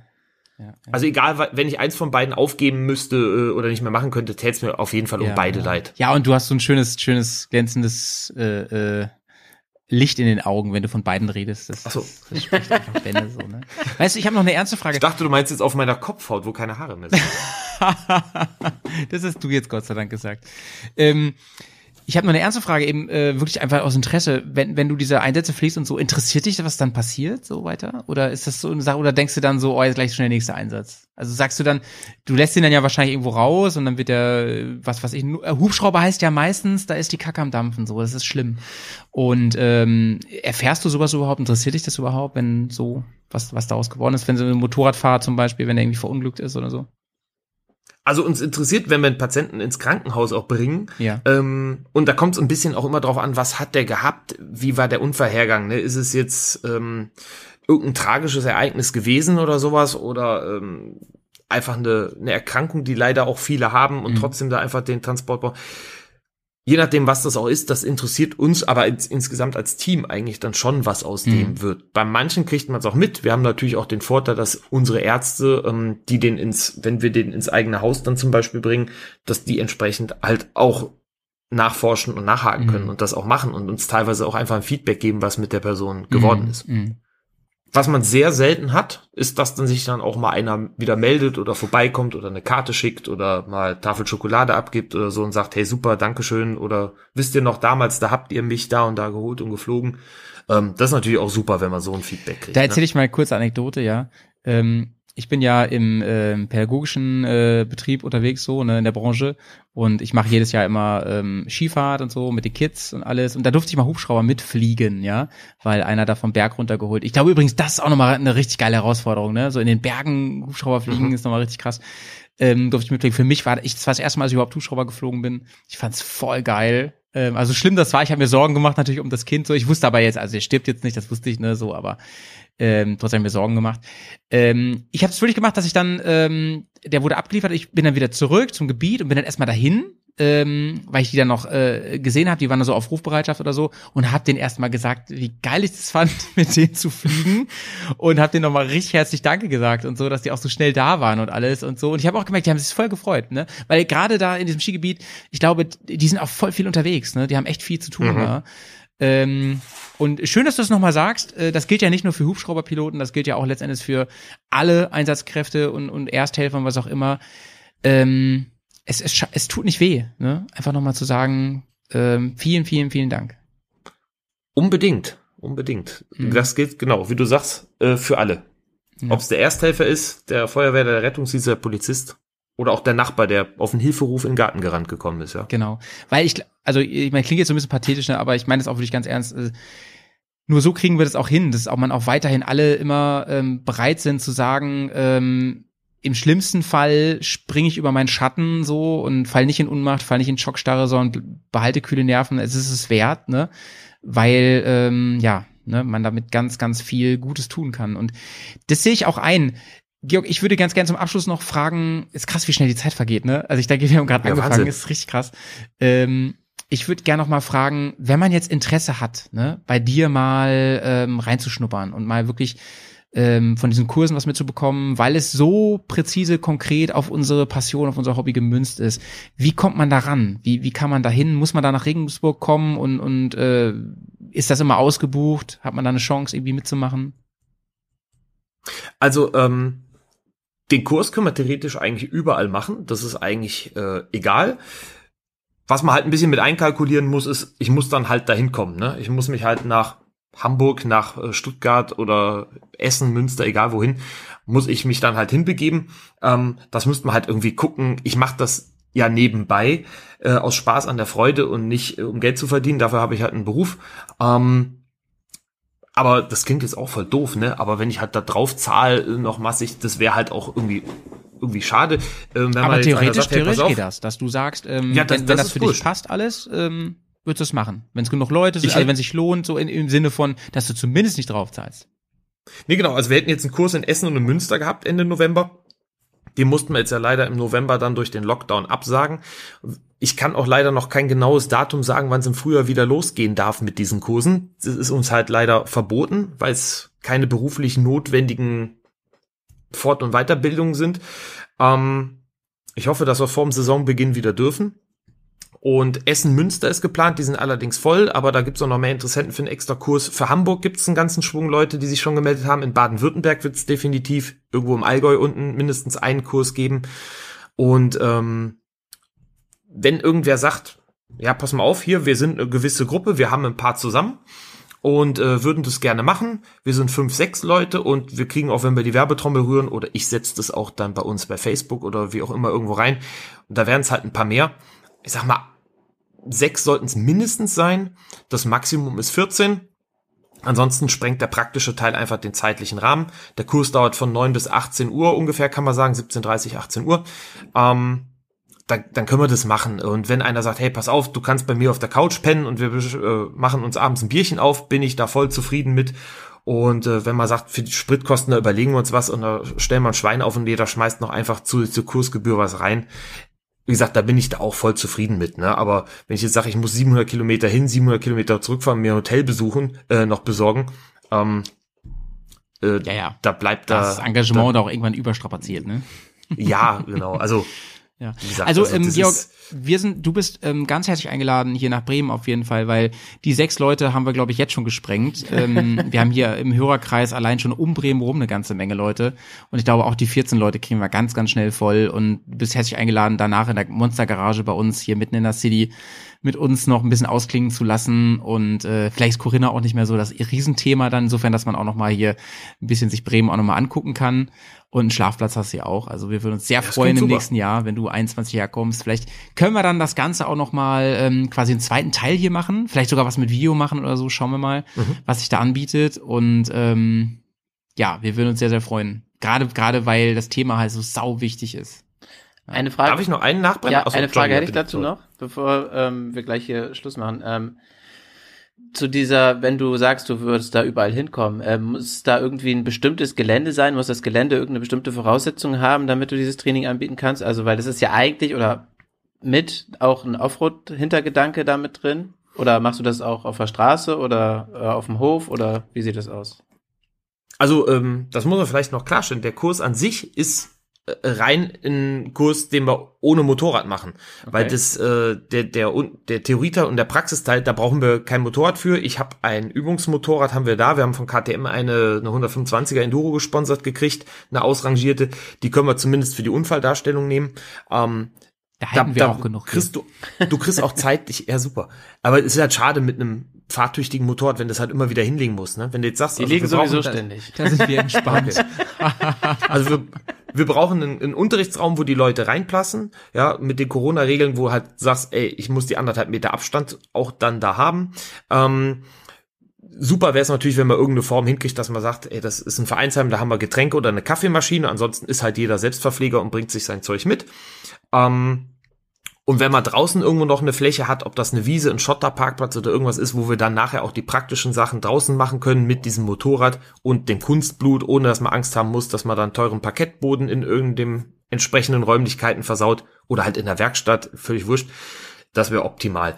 Was ich jetzt schon ein paar ähm, Leute noch angeschrieben habe, die Trainings machen und da auch begeistert von waren, aber halt durch Corona entsprechend rausgebremst, wäre die Idee auch fürs kommende Jahr, dass man quasi entweder direkt einen Upgrade-Kurs daraus macht oder ein Teil 2 als Wiederholer, dass man das in, mit einem Enduro-Training verbindet. Also wenn jetzt hier irgendeiner sagt, hey, ich biete Enduro-Trainings an oder wir haben den Verein oder die Strecke, das klingt super. Man muss halt diesen Unterrichtszeit, den musst halt schon vorher machen. Äh, ansonsten kriegst du das Wissen halt nicht entsprechend vermittelt und auch praktisch umgesetzt. Und dann wäre halt der Teil 2, wir gehen raus auf eine, äh, auf eine Strecke, irgendwo ins Gelände. Am besten, wenn ein Instruktor dabei wäre, die Idee, die Teilnehmer packen ihre Maschine direkt so, wie sie auch auf Reisen gehen würden. Das heißt, Koffer dran, ob die da jetzt Kartoffelsäcke reinpacken oder wirklich probehalber Unterhosen, Zelt und so, äh, bleibt er selber belassen, aber halt nicht mit völlig reduziertem Bike, sondern so, wie ich auch auf die Tour gehen würde. Also mit, und Koffer, mit Zelt, Genau. mit Klamotten. Ersatzreifen drauf, wie auch immer. Und dann fahren die halt mit dem Instruktor irgendwie im Gelände, machen vielleicht auch ein paar Grundverübungen, Motorrad aufheben, wenden im Hang, äh, was weiß ich was. Das kann man mit dem Instruktor sich absprechen und kommen halt ungefähr alle dreiviertel Stunde wieder an einem gestellten Szenario vorbei, wo das eben praktisch umgesetzt wird. Und zwar runter vom Bike, im Gelände, aus dem Gestrüpp holen, in der Motorradklamotte, das selber auch machen, vielleicht vorher noch geschwitzt haben vom Fahren, um halt einfach dann nochmal den Realitätsgrad von der eigentlichen Versorgung auf das Reiseszenario zu erhöhen. Das hört sich richtig, richtig geil an. Also das finde ich, cool. das finde ich super interessant. Also klar, du hast recht. Eigentlich ist es sinnvoll, das natürlich als zweiten oder als Aufbaukurs zu machen, weil du musst halt eine gewisse Grundlage haben. Da reicht so ein Fahrschulkurs nicht. Aber das so als Zweitagestraining könnte man sich schon vorstellen dann. Als ersten Tag sozusagen Genau. ein bisschen Theorie und Praxis und als zweiten Tag dann mit dem Training zusammen mit dem im, im Gelände. Oder so, richtig. Ja. Ja, das klingt sehr nice. Aber wie gesagt, halt, alle, die was veranstalten und die selber Enduro-Schule oder irgendwie sowas haben oder Reiseveranstalter sind, ähm, die haben sind natürlich derbe ausgebremst das ganze letzte Ja, halbe Jahr ja. und äh, können fürs nächste Jahr auch recht wenig machen und planen. Ne? Also was Bremen angeht, da haben wir richtig gute Örtlichkeiten, kann ich dir schon mal sagen. Das wird sehr, sehr gut. Klingt sehr gut. Ja. Ähm, auch Motorräder, die können ruhig umfallen. Allem Johnnies. Ne? Nein, nein, da- also wirklich easy, easy, easy. Ähm, ja, Georg, ganz, ganz lieben Dank. Wir sind auf jeden Fall krass über der Zeit, die wir eigentlich abgesprochen hatten. Also deswegen nochmal ganz lieben Dank, dass du jetzt auch länger mit uns gemacht hast. Ne? Ähm, es war super interessant. Ich hätte ich hätte gerade so Bock, mit dir heute Abend noch ein Bier trinken zu gehen und ähm, einfach weiter zu quatschen, ohne Mikrofon und so. Ähm, ganz, ganz, ganz liebe Grüße nach Regensburg. Und es ist geil, dass ihr das macht. Daumen hoch. Und einfach nur, ich will auch Hubschrauber fliegen unbedingt. Ich will, ich will, das, ich will das unbedingt. Wie lange kann man das so machen, Georg? Kann man das machen bis zur Rente? Oder musst du irgendwann sagen, ähm, Ich hoffe, ich hoffe. ah ja, okay. Also, naja, bei 65 ist im Moment Schluss. Das heißt, ich muss bisher mindestens zwei Jahre vom Ersparten überbrücken. Ja, okay, aber so, so Jetpiloten, die können ja irgendwie nur, was weiß ich, ne, bis 45 oder so, keine Ahnung. Ja, die hören in der Regel äh, mit Anfang 40 auf, genau. Ja, ja. Aber es gibt auch ein paar, die dürfen da auch länger machen. Ja. Aber du hast da bestimmt relativ krasse Checks, die du machen musst, oder? Sowieso. Und ich meine, wenn ich mir schon vorstelle, ein Berufs-LKW-Fahrer, der muss ja auch irgendwie einmal im Jahr oder zwei, alle zwei Jahre zu irgendeinem Gesundheitsvorsorgeuntersuchung und Sehtest und sowas. Musst du doch bestimmt auch. Äh, wir müssen jedes Jahr zum Fliegerarzt. Ab 40 musst du halbjährlich zum Fliegerarzt. Halbjährlich genau. Und sogar, dann, ja. genau wie ihr gesagt habt, mit den Checks im Simulator und alles, die haben wir auch halbjährlich. Ja, Mhm. okay. Überleg mal, der würde Horst heißen. Dann wäre es Fliegerhorst. Der Fliegerhorst, Mega genau. geil, ja. so, wir sagen Ciao, das war Bergcast Nummer 71 mit Georg, ähm, dem Motorradfahrenden Hubschrauberpiloten, der die Welt ein bisschen besser macht jeden Tag. Und äh, ganz lieben Dank von mir aus auch an Johnny, der heute wieder richtig gut performt hat. war mir eine Freude, Johnny. Ja, vielen Dank, auch wenn ich die Überleitung verpasst habe. Vielen Dank nochmal an Georg. Und ähm, es war wirklich, es war sehr, sehr interessant. Und äh, ich hoffe, dass wir uns nächstes Jahr mit dem Training sehen. Ich bin echt Feuer, Feuer und Flamme. Ich danke euch recht herzlich für die Einladung. Hat mir auch super viel Spaß gemacht. War auch so für mich das erste Mal in sowas dabei zu sein, in so einem Format, statt nur zuzuhören. Hat mega Spaß gemacht und eine coole Truppe. Ich freue mich aufs Live-Bier. Live, ja, genau, genau. Und ähm, Leute, die Links in den. Show Notes. Nein, Nee, bitte, nicht live, bitte nicht, live. bitte nicht. Geht in die Show Notes, Leute, in die Beschreibung. Da haben wir die ganzen Links jetzt ähm, zu Georgs privaten Kram. Äh, wie sich das anhört, ne? Georgs private Videos, wollte ich erst sagen, ist noch besser. ähm, aber natürlich Ja, ich pack's auch mit rein. Natürlich. Aber da müsst ihr eure Kreditkartennummer angeben. Aber natürlich auch ähm, zu dem ganzen anderen Kram, ähm, wie man kontaktieren kann. Und drücken wir mal die Daumen, sowieso, dass es nächstes Jahr alles besser wird und dass wir eine richtig coole Saison haben. Von mir aus, ciao Leute, schön sauber bleiben. Another day on the track. My faithful donkey carry on, a luggage on his back. And the dirt tells the story of a trip. But I don't need any memory to skip. Is the life that I love. I mean, there's nothing, nothing above. Let me take you off road for a while. Let me show you my way of life. Can you feel the dirt? Back on track again. Let the trouble pass you by. It's like my personal cure. My life, like a on tour.